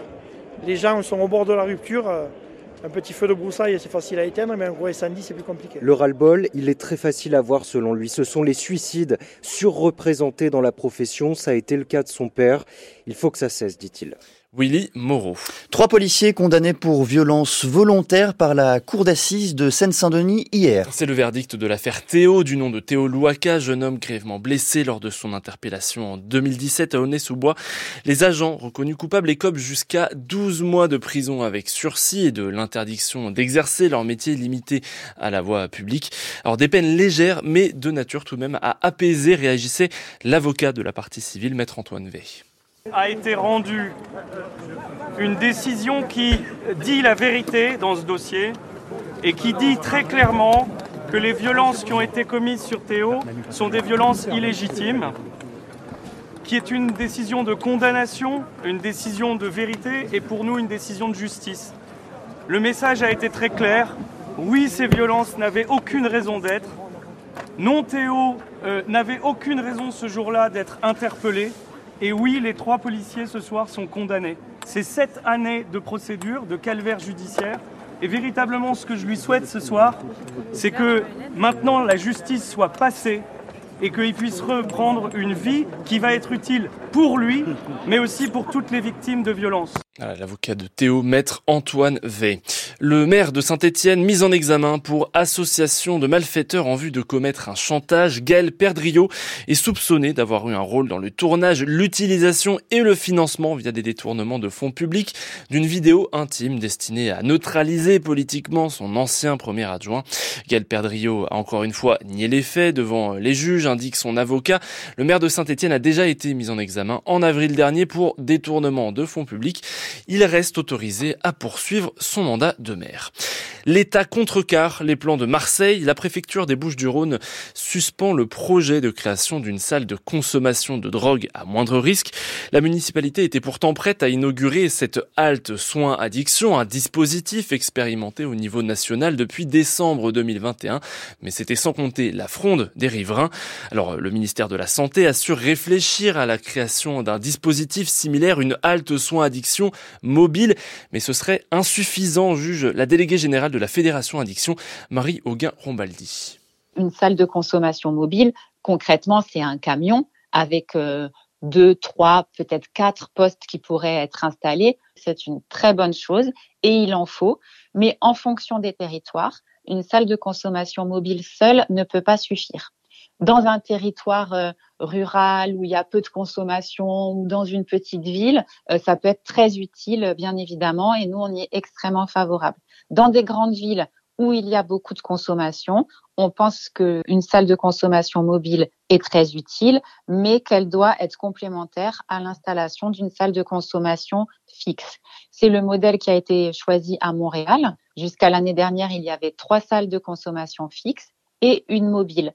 Et en fait, il s'était organisé pour couvrir tous ensemble 24 heures euh, de présence et les mobiles étaient en complément des fixes pour aller vers des personnes qui ne fréquentaient pas les salles de consommation fixes, notamment la nuit. Israël va permettre des livraisons de farine dans la bande de Gaza, c'est ce qu'annoncent les États-Unis après un échange avec le Premier ministre israélien Benjamin Netanyahou hier. L'État hébreu va permettre à des navires de débarquer dans son port d'Ashdod à proximité de l'enclave palestinienne. Trois agences humanitaires ont demandé à Israël d'autoriser l'accès à ce même port pour acheminer plus d'aide humanitaire à Gaza. France Culture, il est 8h09, le journal de François Chagnot. Et en Espagne, Barcelone fait face à une sécheresse historique. il ne pleut pas ou pas suffisamment dans la capitale catalane depuis maintenant trois ans. Les réserves d'eau sont au plus bas. Alors, les autorités vont bientôt réduire la pression de l'eau des robinets à Barcelone et dans sa banlieue, Henri de la Guéry. D'ici la fin du mois, l'eau du robinet coulera plus doucement dans les cuisines et les salles de bain des Barcelonais. Les semaines passent et la pluie ne tombe toujours pas. Alors les autorités prennent de nouvelles mesures pour réduire davantage encore la consommation en eau. Joseph Luis Armenter est le responsable du plan contre la sécheresse en Catalogne. Quand on baissera la pression, on ne s'en rendra pas compte au rez-de-chaussée. Mais ceux qui habitent en haut s'apercevront du changement. Les bassins de rétention d'eau en Catalogne n'ont jamais été aussi bas, à 16% seulement de leur capacité la situation d'urgence pour euh, sécheresse sera déclarée dans quelques jours. En réduisant la pression des robinets, la consommation en eau euh, devrait baisser de 7%, une mesure que comprend Catalina, mère de famille. Ça fait des mois qu'il ne pleut pas. On est très inquiet. Évidemment, personne n'est ravi de se priver d'un peu d'eau dans la vie de tous les jours, mais c'est indispensable. Vous faites des efforts pour réduire votre consommation en eau? Oui, à la maison, on récupère l'eau froide avant qu'elle devienne chaude, on la réutilise pour les toilettes. Et puis, la douche quotidienne est beaucoup plus courte. La prise de conscience de la population est évidente, mais ce ne sera pas forcément suffisant. Pour éviter d'avoir à couper l'eau du robinet à certaines heures, Barcelone prévoit notamment de faire venir de l'eau par bateau depuis Marseille d'ici le printemps prochain. Henri de la Guéry, une nouvelle figure quasi religieuse, s'est invitée au Forum économique mondial de Davos. L'intelligence artificielle était au cœur des discussions des personnalités politiques et économiques les plus puissantes du monde. Jusqu'à hier, en plein cœur des Alpes suisses, la vedette, c'était le patron de OpenAI, la maison mère de la plateforme ChatGPT, Sam Altman. Marie Viennot, vous avez assisté à une de ces conférences. La technologie dans un monde turbulent, ce fut l'une des très nombreuses conférences de Davos consacrées à l'intelligence artificielle. Interrogé sur les risques associés à cette nouvelle technologie, le fondateur de ChatGPT, Sam Altman, commence par reconnaître ne pas faire attention ou ne pas réaliser l'importance de cet enjeu serait une erreur. Mais, ajoute-t-il, on pourra y arriver. Ce discours optimiste, on le retrouve dans la bouche de tous les entrepreneurs de la tech ici à Davos. Sur les emplois qui pourraient être supprimés, we have to scale up. Nous devons nous augmenter, répond une ingénieure de Google. Sur les énormes besoins en énergie, ce sera résolu, car on investit beaucoup dans les technologies de rupture, assure une jeune patronne de la tech. Sur l'artère principale de Davos, l'intelligence artificielle est partout, sur des affiches, à l'entrée des espaces sur la rue qui sont réservés par les entreprises, sur les murs des maisons en 4 par 3. Et toujours ce même message, IA et confiance vont ensemble. Sauf que dans l'enceinte du Palais des Congrès, au contraire, l'inquiétude était palpable, surtout chez les journalistes et les politiques. Quel pourrait être l'impact de l'IA sur les élections alors que la moitié de la population mondiale est appelée aux urnes en 2024 Comment réguler Les États sauront-ils se coordonner pour le faire? Voit-il la régulation de la même façon? Toutes ces questions auront bien été abordées à Davos, mais à ce stade, comme l'a constaté à la tribune le secrétaire général de l'ONU, aucune stratégie efficace et mondiale n'a encore été lancée. Et pendant que la révolution technologique divise en Suisse, en Autriche, un charme suranné fait l'unanimité. Les balles de Vienne font le plein, Isorias. 3000 personnes se pressent ce soir dans le palais de la Hofburg pour le bal des confiseurs, une fréquentation excellente malgré l'inflation. Pour Elisabeth, c'est une grande première. Pour moi, c'est une expérience qui permet de découvrir la culture des bals à Vienne et tout ce faste. Mais c'est quand même une activité élitiste. Vu les prix, il est clair que tout le monde ne peut pas se le permettre. Ou alors il faut économiser pour cela. Les touristes sont de plus en plus nombreux à vouloir eux aussi tenter l'expérience. Le prix du billet de 65 à 140 euros n'a pas freiné Charlotte, jeune Suissesse, venue pour vivre une expérience qui sort de l'ordinaire. Comme ça, mon premier bal, je savais pas trop à quoi m'attendre. On m'a juste dit, habille-toi très bien, apprends un petit peu à danser et tout ira bien. Mais ça se passe plutôt bien. On est dans un château, ça change un peu des soirées habituelles, disons, parce que c'est vrai qu'en Suisse, on n'a pas trop ça. On sort vraiment du quotidien. La Chambre de commerce de Vienne s'attend à 550 000 visiteurs pour cette saison des bals, un chiffre qui est en augmentation ces dernières années, se réjouit Markus Grisler à la tête de la branche tourisme remarquons que le nombre de visiteurs augmente du côté des touristes, mais aussi des Autrichiens. Si l'on additionne toutes les dépenses liées à un bal et qu'on divise par le nombre de visiteurs, on arrive à une moyenne de 320 euros de dépenses par personne. Les balles sont donc un élément très important de l'économie viennoise. Environ 450 balles ont lieu chaque hiver dans la capitale autrichienne. Isor Yas. La météo, matinée toujours glaciale mais ensoleillée sur une large partie du pays. Il fait entre moins 7 et moins 3 au nord, 4 en Bretagne. Au sud, il fait moins 2 du côté de l'Aquitaine et jusqu'à 7 degrés sur les côtes méditerranéennes. 8h15 sur France Culture, vous retrouvez les matins avec vous, Quentin Lafay. Merci beaucoup François Chagnot. Et quel programme pour cette euh, deuxième heure des matins du samedi? Eh bien, à 8h40, une exposition qui se tient actuellement au centre Pompidou-Metz. Une exposition intitulée Lacan, l'exposition, quand l'art rencontre la psychanalyse. On en parlera avec deux de ses commissaires. À 8h20, suite de notre discussion avec l'écrivain irlandais Colum McCann. Avec Diane Follet, il fait paraître en France aux éditions Belfond un nouveau texte intitulé American Mother. Mais avant cela, c'est l'heure à la source. Avec vous, Aliette bonjour. Bonjour Quentin. Et quel programme, quelle promesse même aujourd'hui? Dans le sillage de l'affaire Théo, dont le procès a pris fin hier, on l'entendait dans les journaux, je me suis interrogée sur la notion d'infirmité. Dans quelques instants. France Culture. L'esprit d'ouverture. France Culture présente le Festival international du film fantastique de Gérard May avec les auteurs Bernard Werber, président du jury long métrage, et Bernard Minier, président du jury court métrage, le festival rend hommage à la littérature. Au programme, une masterclass exceptionnelle de Gareth Edwards, une rétrospective vampire et la compétition officielle internationale. Pour vous faire vivre cet événement, la science CQFD et Mauvais Genre seront au cœur du festival le samedi 27 janvier. Le festival de Gérard May du 24 au 28 janvier, un partenariat France Culture.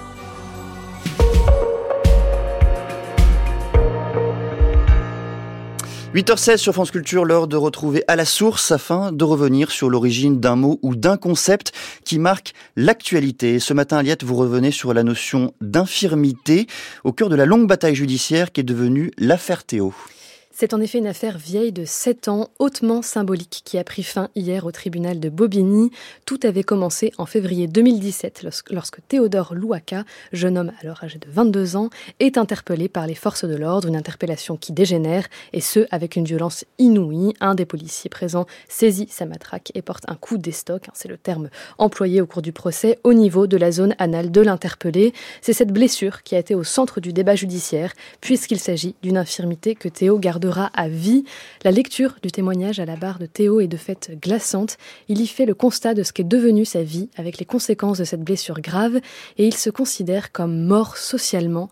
L'infirmité physique s'est progressivement accompagnée pour lui d'une infirmité sociale. Et cette exclusion sociale, Aliette, va de pair avec la notion d'infirmité dès ses origines.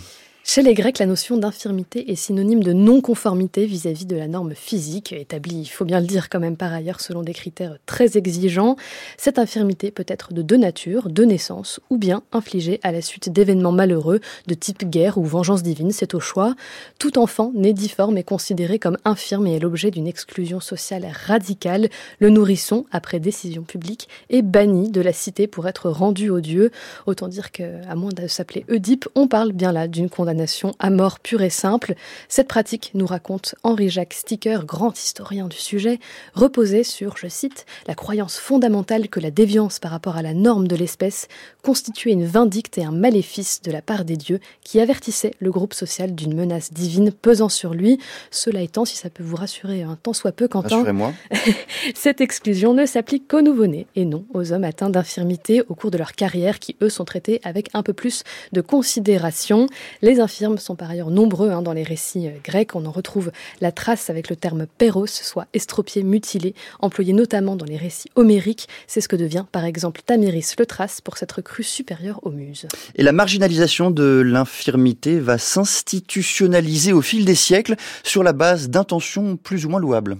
C'est la conséquence hein, du renversement opéré par le christianisme, toujours selon Sticker. Plus question dans le Nouveau Testament de jeter l'opprobre sur les aveugles et autres boiteux dont Jésus prend la défense corps et On voit donc au IVe siècle émerger des hôpitaux pour prendre en charge ces infirmes, où on ne fait pas vraiment de distinction entre malades, infirmes et pauvres. Si l'œuvre se veut charitable, elle devient un outil d'exclusion quasiment systématique au Moyen Âge, où l'on craint plus que tout les contagions, comme la peste, oserais-je dire. Dès lors, le retour en arrière semble impossible. Au XVIe siècle, l'infirme est celui qui ne peut être accepté dans la vie ordinaire. En tant qu'incarnation de la déviance, il est donc enfermé, encore une fois, en compagnie de malades et d'indigents. C'est dans cet esprit que Louis XIV fonde les invalides d'ailleurs, pour permettre aux infirmes de guerre certes d'être mieux traités qu'à l'hôpital, mais aussi, voire surtout, pour les maintenir dans un espace clos loin des regards. Des regards auxquels ne s'offriront les infirmes que bien plus tard, dans le courant du XIXe siècle, sous l'effet d'une fascination morbide de l'époque pour l'étrange, le corps infirme devient spectacle et source de revenus dans une certaine mesure dans les fric shows, mais continue de constituer un miroir rassurant tendu à la normalité de la population valide. Et aujourd'hui, le terme me semble quelque peu suranné, voire obsolète. Faut-il en conclure qu'il n'a pas survécu aux tentatives d'inclusion du XXe siècle? C'est une hypothèse qui se tient, en effet, si l'enjeu de la réinsertion l'insertion se pose dans l'immédiate après Première Guerre mondiale, qui voit les fameuses gueules cassées revenir à la vie civile, il se fait au prix de l'invisibilisation même du terme infirmité. Celui-ci est remplacé par un autre, handicap. C'est celui qui fait référence dans les années 30 et 40 et il est employé pour la première fois dans un texte législatif en 1957. Le handicap fait l'objet de politiques publiques visant à construire une société plus juste. L'infirmité, elle, semble condamnée à rester dans l'ombre d'un imaginaire qui voudrait faire croire qu'il appartient au passé. Merci beaucoup Aliette, votre chronique à la source. Elle est à retrouver sur le site de France Culture, franceculture.fr et sur l'application Radio France. France Culture, les matins du samedi, Quentin l'a fait. Suite de notre rencontre avec l'écrivain irlandais Colum McCart qui fait paraître aux éditions Belfond un livre intitulé American Mother. Et je voudrais, euh, Colum McCann, pour poursuivre notre discussion, vous parler euh, de votre livre précédent, de votre roman précédent qui traitait du conflit euh, au Proche-Orient avec un angle bien précis. Vous allez nous, nous le raconter. Est-ce que vous pourrez nous rappeler le propos de Apérogon qui est sorti chez Belfond en 2020 So, um, Apeirogon is a, a novel about, um, est un roman uh, qui parle de deux hommes. L'un est israélien, l'autre palestinien. Ils ont tous deux uh, perdu leur fille. Ensuite, ils utilisent la puissance de leur chagrin et voyage dans le monde entier pour parler de la situation dans cette partie du monde. C'est assez simple mais assez radical. Voici leur philosophie. Bon, on n'a pas besoin de s'aimer. On n'a même pas besoin de s'apprécier en réalité. Même si on aimerait bien, en revanche, nous devons absolument nous comprendre les uns les autres, sinon nous sommes condamnés. L'un s'appelle Rami, l'autre Bassam. Et ils partagent ce message dans le monde um, entier, ils le font depuis euh, dix ans. Uh, Évidemment, depuis octobre, ce message est encore uh, plus difficile à faire um, passer. Um, je leur ai uh, parlé et je leur uh, parle presque toutes les semaines depuis le début de ces événements. Ils sont en colère. Ils ont le cœur brisé, ils sont perdus, mais ils le croient toujours dans l'essence de leur message. Vous avez écrit à Bassam et à Rami euh, à la suite euh, des attaques perpétrées par le Hamas en Israël euh, le 7 octobre dernier. Vous leur avez écrit dans la foulée comment ces deux hommes, l'un palestinien, l'autre israélien, ont-ils réagi à ces attaques Que vous, que vous ont-ils dit dans la foulée de, de ces attaques? Tous as, uh, you know, all the rest of the aussi choqués que le reste du monde. They could see some of these things unfolding uh, qu'ils because, you know, voyaient uh, certains événements venir. Bassam vit en uh, Cisjordanie, Rami à Jérusalem. Beaucoup de personnes leur étaient opposées parce que le mot paix est une injure dans certains endroits du monde. Les gens ne veulent tout simplement pas en parler. C'est assez incroyable. Ils se rendaient dans des écoles et les gens en Israël refusaient leur venue euh, au prétexte que l'un était palestinien. Je ne veux pas qu'un palestinien parle à mes enfants ou je ne veux pas qu'un Israélien vienne en Cisjordanie pour essayer euh, d'expliquer et de trouver du sens à ce conflit terrible. Donc on les a beaucoup rejetés. Mais ils n'auraient pas pu imaginer Uh, uh, même dans leurs rêves les plus terribles, ce qu'il s'est passé le 7 octobre et après. Vous racontez dans une euh, tribune que vous avez fait paraître euh, dans le journal Le Monde la façon dont ces deux hommes vous répondent dans la foulée des attaques du 7 octobre dernier. Et la réponse de Bassam est un poème qu'il vous a transmis sur euh, WhatsApp, un, poème signé Marmout Darwich que je cite. La guerre finira et les dirigeants se serreront la main, mais il restera cette mère épuisée qui désire voir son fils, et cette femme qui attend son mari bien-aimé, et ces enfants qui cherchent leur père héros. Je ne sais pas qui a vendu la patrie, mais j'ai vu qui en a payé le prix. Fin de citation, fin du poème de Mahmoud Darwich. Pourquoi vous a-t-il touché particulièrement et qu'est-ce que ce poème raconte de la philosophie, même de la mentalité de Bassam Aramin à ce moment-là? I mean, that's the perfect question, right? Who pays the price? question. Qui uh, paie le prix? You know, and you look at what's happening uh, nowadays. It's the ordinary person ce sont child, les uh, personnes ordinaires et les enfants uh, qui payent le prix de ce conflit. Ce poème de Darwish uh, est incroyable. Il capture l'essence de la tristesse et de la confusion. Mais finalement, ce sont les personnes lambda qui sont le plus durement touchées. Les dirigeants gens prennent des décisions au nom euh, de la population. N'oublions pas que les habitants de Gaza étaient enfermés de trois façons pendant longtemps. Euh, Israël, l'Égypte et le Hamas étaient tous trois leurs geôliers.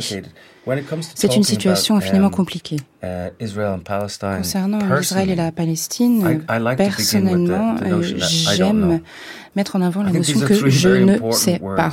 Je pense que ces mots sont capitaux. Uh, Il faut les répéter encore et encore, uh, tout particulièrement aujourd'hui.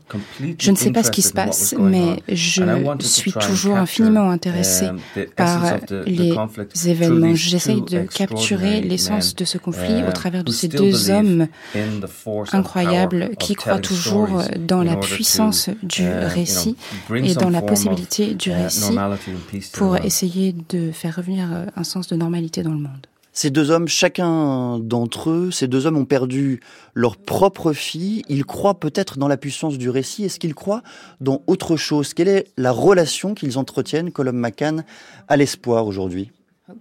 Hmm.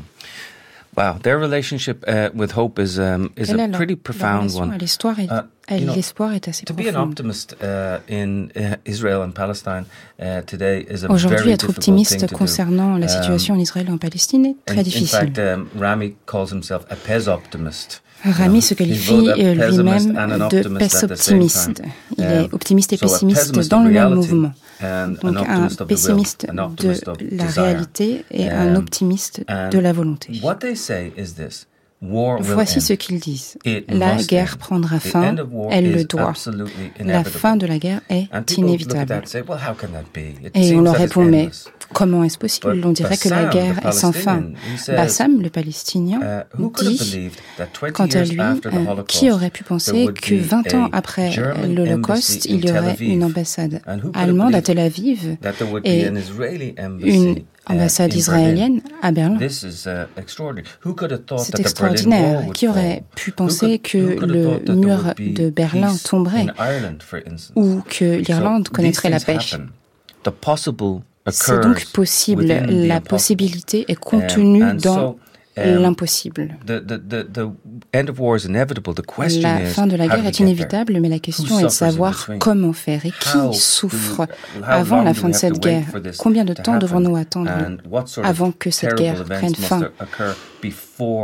Combien uh, euh, d'événements effroyables doivent avoir lieu avant la paix? Vous avez euh, toujours dans cette tribune que vous avez fait paraître euh, dans le journal Le Monde quelques jours après euh, l'attaque du 7 octobre, vous avez cette phrase, Colum McCann, cette phrase coup près, le langage est vain. Elle est quasi définitive. Et dans le même temps, lorsque vous dites ça, vous faites paraître une tribune, vous continuez d'écrire, vous êtes même à la tête euh, d'une association qui encourage les jeunes et les étudiants du monde entier à se saisir de leurs plumes pour raconter des histoires, pour tisser des récits. Alors, pourquoi dites-vous que le langage est-il vain? Um, Uh, the great Irish uh, Frenchman Samuel Beckett. Samuel uh, Beckett, ce conte irlandais français, euh, dit must go on. Euh, on ne peut pas continuer, I, mais I, I, nous devons continuer. J'aime beaucoup cette idée. No matter, try again, Il affirme également, again, peu importe, essayez encore um, et encore, échouer, échouer mieux. Je pense que c'est très important de comprendre que même face à l'échec, nous devons persister et essayer de changer le monde. Et si les mots, le langage est vain, nous devons continuer à les utiliser. Un journaliste algérien, Tahir uh, Dajout, qui est également um, poète, uh, dit que si on parle, on meurt. Si on se tait, on meurt. Ainsi, il faut parler et mourir. Uh, c'est assez profond. Ce qu'il nous dit par là, c'est que nous devons continuer, peu importe les événements. En fin de compte, tout est uh, important. En effet, ne pas élever la voix revient à laisser le monde s'effondrer. Nous devons nous uh, élever contre les gouvernements, la corruption, les guerres. Sans cela, euh, nous disparaissons. Il y a des points communs euh, très forts évidents même euh, entre les deux romans, les deux derniers romans que vous avez fait euh, paraître, Colum McCann, Apérogon, paru chez Belfond en 2020, et American Mother, qui vient de paraître. Le premier de ces points communs, c'est peut-être que vous parlez à chaque fois de trois personnages, trois personnes, trois parents qui ont perdu euh, leur propre enfant, qui ont été assassinés à chaque fois euh, à cause du terrorisme, à cause de, de la folie, peut-être aussi des, des idéologies et des hommes. Et je voudrais euh, citer un extrait d'American Mother à ce sujet. Les veufs et les orphelins n'ont pas de mots, mais pas de mots pour désigner les parents qui ont perdu un enfant. Et c'est vrai que ce mot n'existe pas, ni en anglais, ni en français. Est-ce que c'est cela votre sujet peut-être de prédilection ces dernières années C'est raconter l'histoire de parents qui ont perdu leurs enfants. Again, um, I have to say that Encore I don't know why this, uh, um, you know, is something that gets into my head and, and, and my Cette heart. phrase, je ne sais pas, est très importante pour moi. Uh, and I feel that I have to, je ne sais pas euh, um, pourquoi cela me touche, mais je dois le faire. Et Dieu soit loué, je n'ai jamais perdu euh, d'enfant. Je n'ai jamais uh, vécu cette situation, mais j'aime raconter cette histoire pour d'autres personnes. Quand j'ai rencontré Rami et Bassam en Israël et en uh, Palestine, j'ai tout de suite su que je devais raconter leur histoire. Que j'ai rencontré Diane Foley, j'ai su immédiatement que je devais raconter son histoire. C'était évident.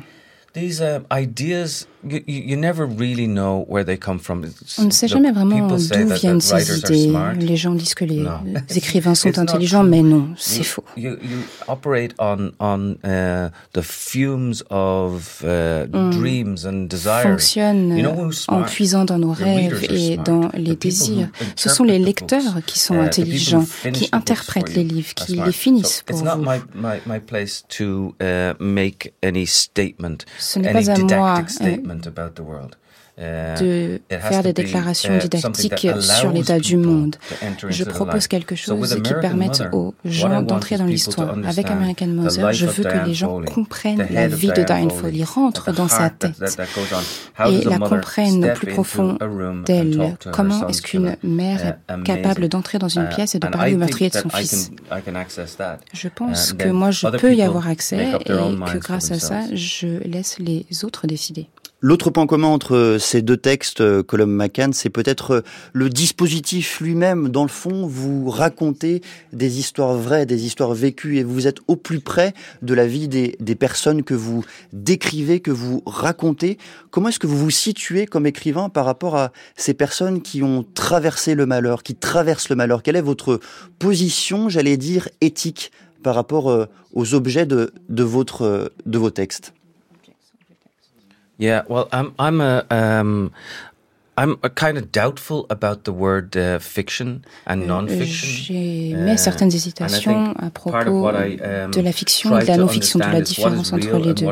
Moi, ce que j'essaie de faire, c'est de comprendre ce qui est vrai et qui ne l'est pas. Euh, nous vivons à l'ère des fake uh, news.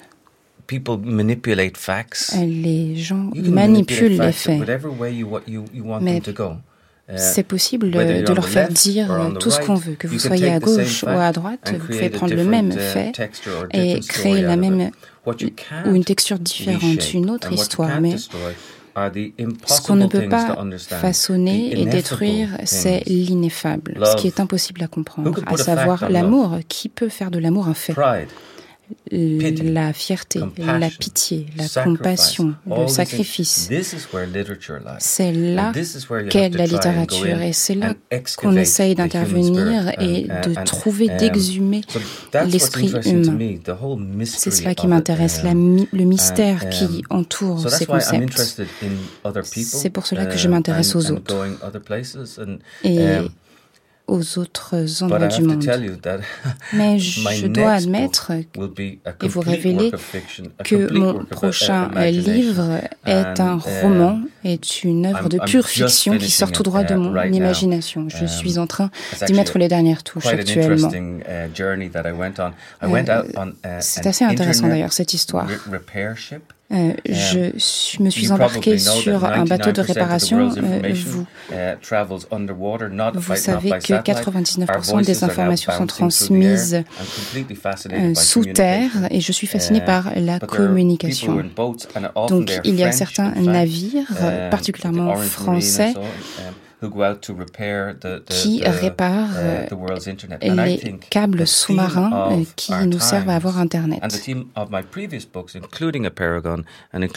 Les euh, thèmes euh, d'Apeirogon et de American Mother sont la réparation.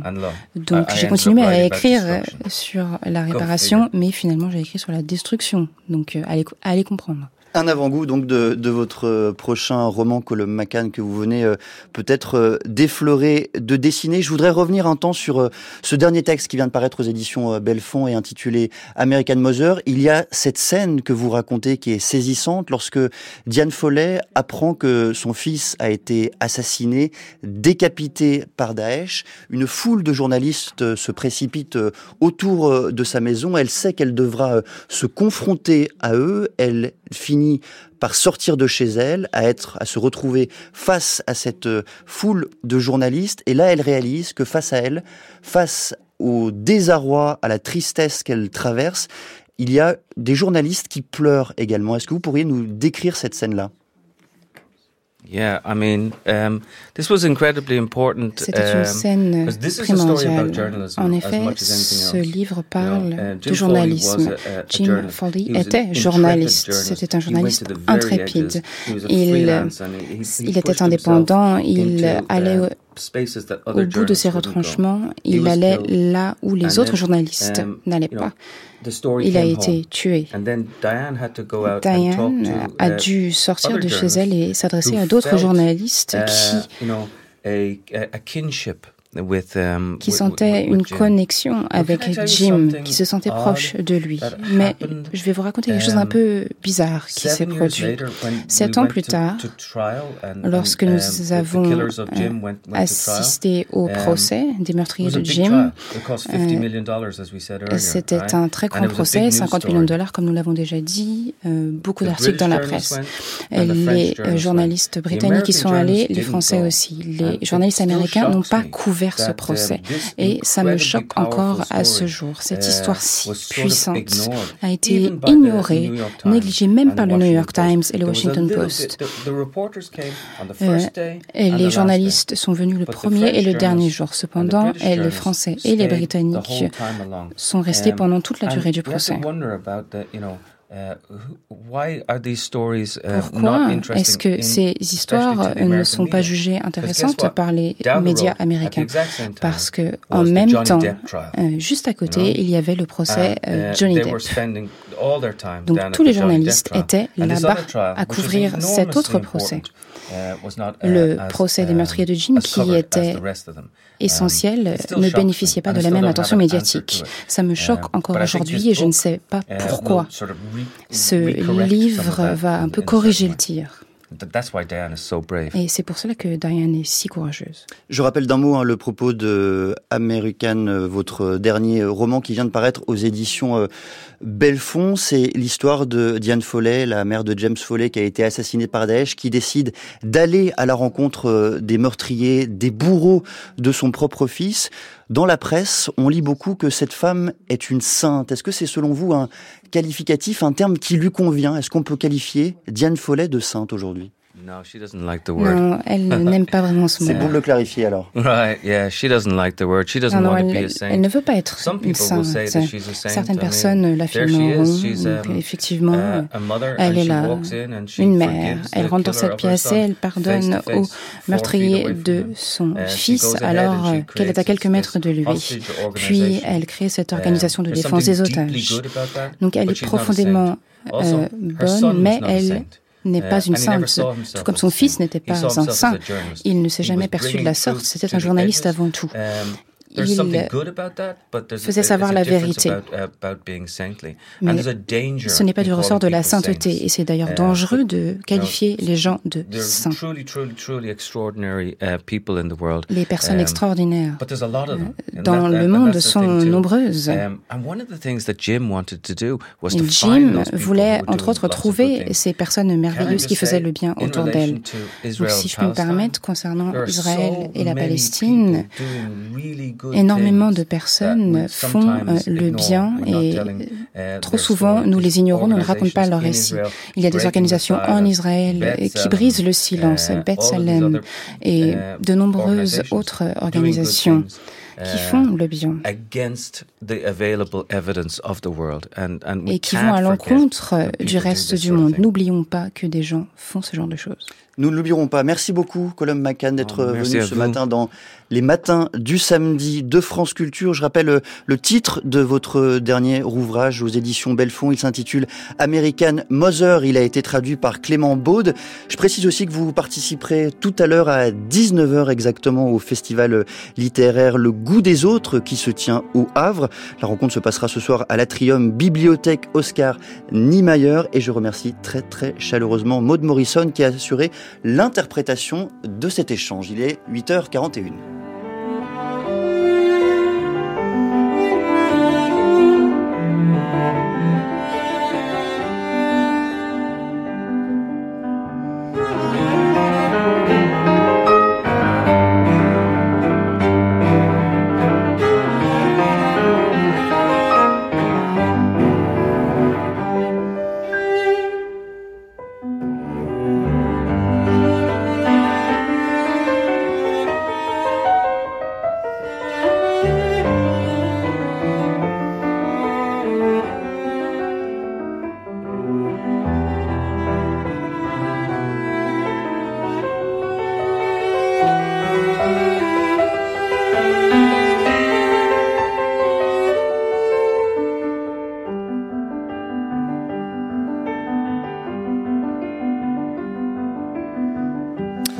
Culture, il est 8h42.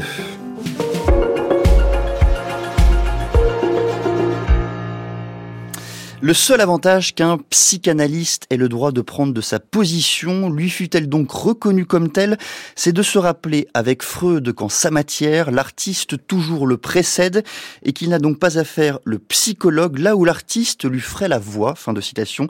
Ces mots de Jacques Lacan sont le point de départ de la très belle exposition qui se tient actuellement au centre Pompidou-Metz, une exposition intitulée Lacan, l'exposition quand l'art rencontre la psychanalyse et qui redonne à l'art ce qui est peut-être sa place véritable, objet de savoir, fragment de l'analyse possible, relation au monde et à soi-même. Et pour en parler, je reçois deux invités. Bonjour à vous deux. Bonjour. Et je vous laisse vous présenter parce que mes papiers ne sont pas à jour.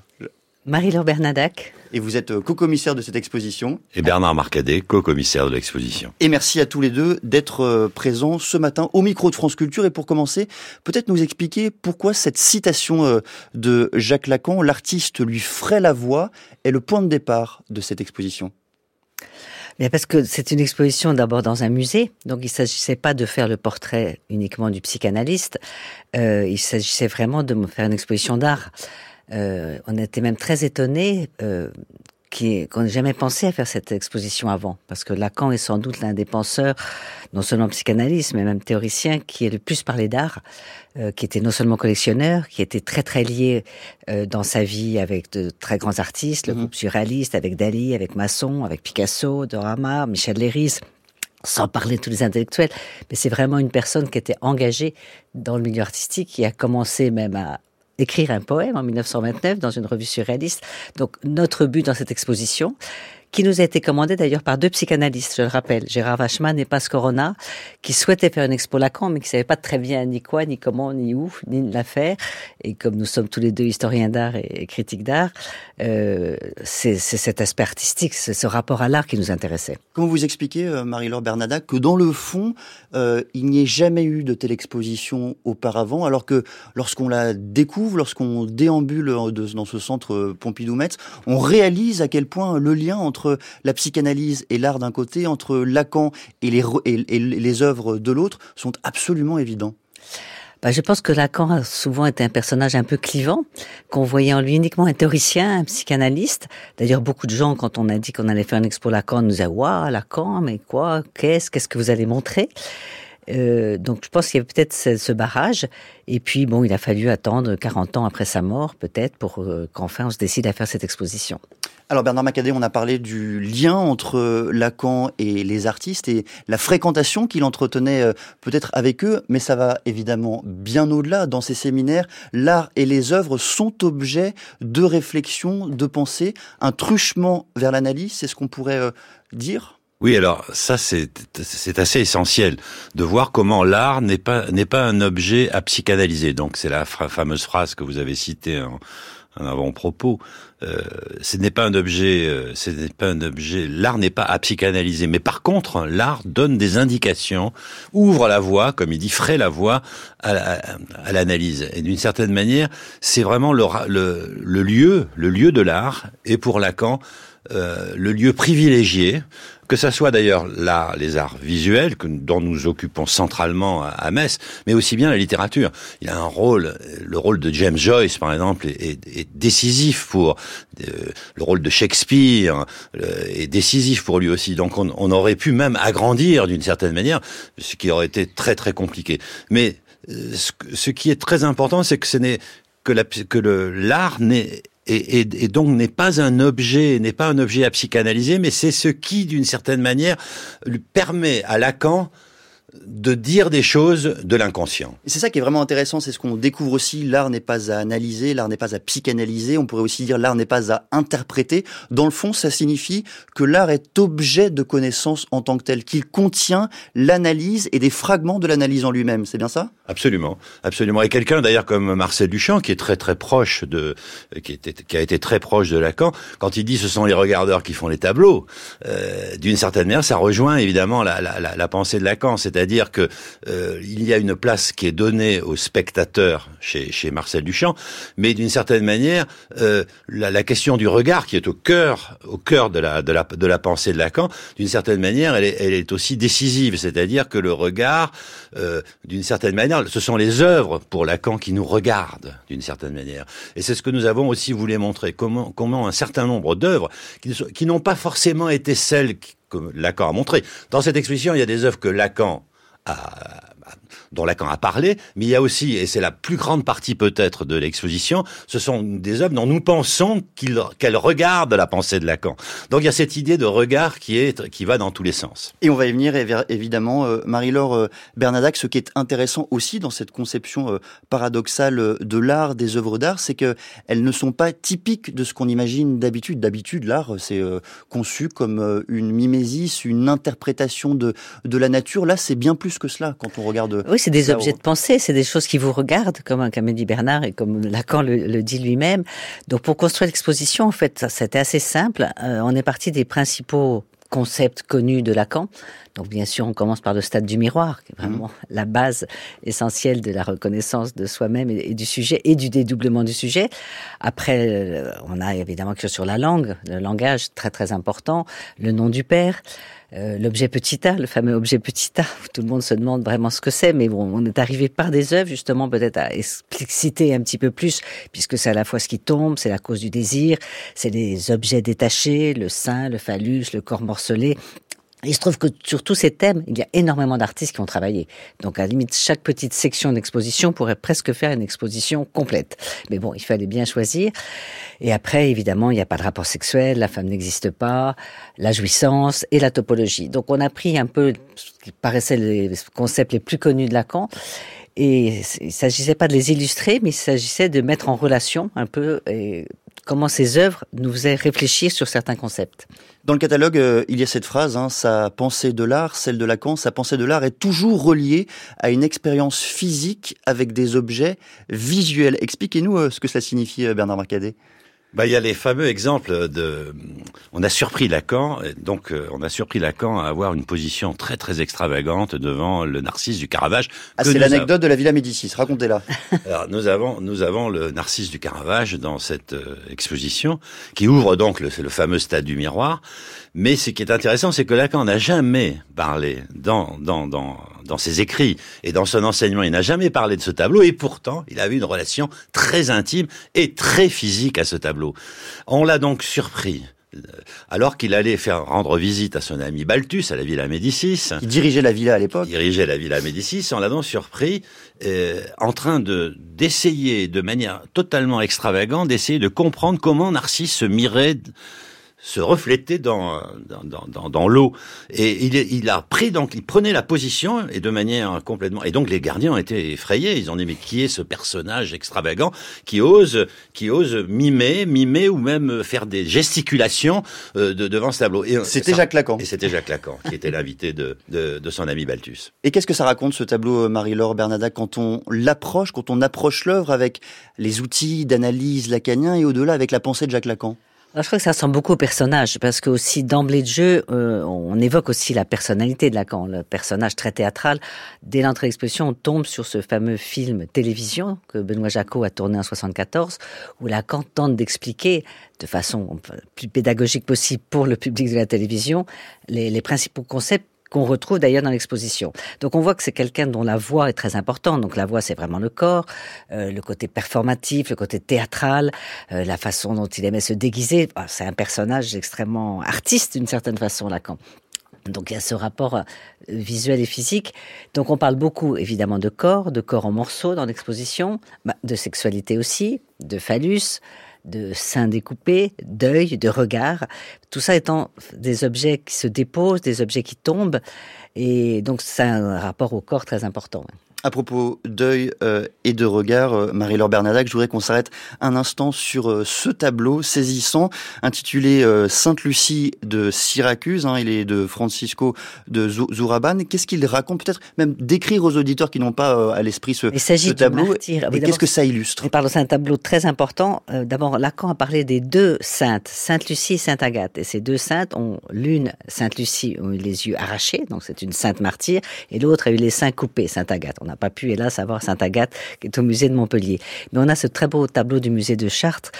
Et donc on voit une sainte très très belle sur Baron, c'est ce peintre magnifique espagnol avec les couleurs, les, les, les drapés très rigides, mhm. une forme très géométrique presque de, de, cette sainte. Et sur un petit plateau, elle présente ses deux yeux, donc qui ont été détachés, qu'on lui a arrachés, mais sans aucune souffrance, sans aucune angoisse.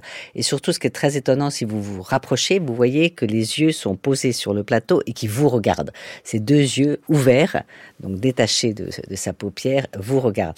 Et Lacan s'en sert beaucoup euh, pour dire que finalement, il n'y a pas d'angoisse du tout. on peut se détacher, avoir des morceaux de corps détachés sans qu'il y ait d'angoisse. Bernard Marcadet, sur ce, sur ce tableau en particulier. Et oui, c'est pour moi, c'est vraiment la, la, une des clés de l'exposition, dans la mesure où, évidemment, il y a ce, ce transfert du regard. C'est-à-dire que Sainte-Lucie nous offre son regard sur un plateau, c'est le cas de dire. Elle nous offre son regard et euh, nous, donc, elle dépose son regard. Et Lacan parle du, du regard comme comme un dépôt, comme quelque chose qui est déposé. Et nous-mêmes, nous, nous sommes voués, nous sommes euh, nous, nous, sommes voués à, à, à, déposer à notre tour, à notre tour, notre regard euh, sur ce tableau. Donc il y a ce jeu, ce transfert entre ces, deux dépôts de regard. C'est pour ça que cette œuvre est vraiment allégorique de, de, de l'exposition, une des œuvres allégoriques de cette exposition. Je voulais qu'on s'arrête euh, sur un autre tableau, sur une autre œuvre, l'origine du monde de Gustave Courbet. J'ai appris, je l'ignorais totalement, que Jacques Lacan avait été propriétaire de cette œuvre-là aussi. Peut-être euh, racontez-nous, Marie-Laure Bernadac. Ça aussi, c'était une des raisons pour laquelle on voulait faire cette exposition. C'est quand même pas un hasard que Lacan ait acheté et possédé ce fameux tableau de Courbet, L'origine du monde. Euh, il l'a acheté en 1955, sans doute poussé par Sylvia Bataille, donc euh, son épouse, qui était donc l'ancienne épouse mhm. de, Georges Bataille. Donc ses liens très forts aussi quand même avec ses grands pères euh, écrivains. Avec l'art et la littérature. l'art et la littérature, absolument. Et euh, il a, ce tableau avait toujours été euh, un tableau de, enfin, un peu de voyeur et de collectionneur. Hein. Dans les premiers collectionneurs, donc Khalil Bell avait mis un rideau, ensuite un autre propriétaire avait mis un panneau avec un paysage d'hiver. Et bien sûr, quand Lacan l'a eu, parce qu'à l'époque, c'est un tableau qu'on ne pouvait pas regarder. On ne regardait pas en face le sexe d'une femme, les, les, jambes ouvertes qui vous regardent, surtout un corps morcelé aussi, un morceau de corps. Donc ça a toujours été un tableau caché.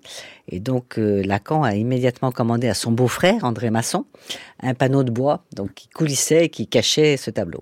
Et il y avait une sorte de cérémonie dans sa maison de campagne à Guétrancourt où il invitait différents artistes, Picasso, Marcel Duchamp, qui a été très très influencé par, par ce tableau. Et donc c'est évidemment une chance que le musée d'Orsay ait pu nous prêter ce tableau qui est quand même un objet emblématique et iconique d'une certaine façon et de la collection de Lacan et de l'histoire de l'art. Bernard Marcadet ce qui est extraordinaire dans ce tableau, c'est que cet objet, euh, ce qui était un objet de voyeurisme, hein, quelque chose euh, qu'il fallait, euh, il fallait pour le voir, un certain dispositif, est aujourd'hui en pleine lumière. Mm. Au musée d'Orsay, et même dans notre exposition à Metz, elle est, ce tableau est en pleine lumière. Et là, c'est là où il y a, il y a une transformation de ce tableau. Ce tableau qui était un, un, un objet de regard devient quelque chose qui désormais nous regarde, c'est-à-dire nous, nous, nous implique. Là encore, la question du regard est posée par ce tableau, euh, nous implique et nous, nous, posons la question de savoir qu'est-ce que nous regardons. Est-ce qu'on regarde, est-ce qu'on regarde le sexe d'une femme ou est-ce qu'on regarde un très beau tableau? Je pense que le génie de Courbet, c'est effectivement euh, de nous montrer à la fois le sexe d'une femme, mais aussi un très beau tableau. Et vous avez commencé euh, à le dire un peu plus tôt dans cet échange, euh, Bernard Marcadet, il y a les œuvres euh, à propos desquelles Jacques Lacan s'est exprimé, il y a aussi des œuvres plus contemporaines. Vous avez tiré le fil, si je puis dire, pour tenter de comprendre comment d'autres œuvres qui lui ont succédé pouvaient éclairer son analyse, ses concepts, sa démarche. Comment est-ce que vous avez entrepris justement vous-même cette démarche? Alors il y a deux, il y a deux, il y a deux autres niveaux. C'est-à-dire donc nous avons parlé des œuvres indexées par Lacan. Il y a un, un autre niveau, les artistes qui se sont inspirés de Lacan. Ils mhm. sont, ils sont énormes, surtout dans l'art contemporain et surtout dans la partie dernière partie de l'exposition sur la topologie. C'est-à-dire l'intérêt topologique de Marcel Duchamp euh, a, inspiré un certain nombre d'artistes d'aujourd'hui très forts comme Jean-Michel Autoniel, Pierre Huyghe, Raymond Hins, Éric Ducartz, euh, Jean-Luc Moulin. C'est vraiment donc des artistes d'aujourd'hui et c'est cette mais la, la, la, plus grande partie de l'exposition, c'est là notre contribution peut-être, euh, c'est là où on prend le plus de risques d'une certaine manière, c'est de faire, de mettre en écho un certain nombre d'œuvres d'aujourd'hui, le plus souvent, modernes mais surtout contemporaines, avec la pensée de Lacan. Et à ce moment-là, évidemment, euh, ça c'est notre choix subjectif, et je crois que c'est que c'est ce que Lacan nous autorise à faire. Eh bien, je vais faire un choix subjectif, moi aussi. Euh, Parlez-nous, Marie-Laure euh, Bernadac, de l'une de ses œuvres, La dépossession de Latifa Echak, hein, une, une œuvre de 2014. Qu'est-ce qu'elle raconte? Je la décris brièvement. Cette euh, je dirais, euh, un tissu aux couleurs euh, du ciel à la fois bleu et nuageux et qui se laisse tomber, draper euh, à même le sol. C'est une œuvre en effet très monumentale, spectaculaire qu'on aime beaucoup dans l'exposition. en fait, c'est une sorte de décor de théâtre hein, qui est suspendu et qui tombe. C'est une sorte de rideau qui mhm. tombe, comme si donc donc c'est la perte des illusions. Et comme vous l'avez bien décrit, ce grand décor peint ressemble beaucoup à un tableau de Magritte. On a d'ailleurs plusieurs tableaux de Magritte dans l'exposition avec ces fameux ciels et ces nuages. Magritte étant très important comme artiste lacanien, entre guillemets. Et ce grand latifa qui tombe, ce rideau qui tombe, euh, introduit l'histoire de la chute, de tout ce qui tombe. Parce qu'on va rentrer dans l'objet petit a. Donc cet objet petit a qui est tout ce qui se détache du corps et tout ce qui tombe. Et donc c'était intéressant d'avoir cette chute de l'illusion, cette chute du, du semblant, qu'on retrouvera dans un tableau de Magritte après. Et on recommande donc de se rendre au musée euh, Pompidou-Metz, au centre Pompidou-Metz, pour voir cette exposition intitulée Lacan, l'exposition. Elle est inédite quand l'art rencontre la psychanalyse. Merci beaucoup à tous les deux, Marie-Laure Bernadac et Bernard Marcadet. Vous êtes tous les deux co-commissaires, j'aime toujours euh, cette expression de co-commissaire, vous êtes co-commissaire de cette très belle exposition. Vous écoutez France Culture, il est 8h58.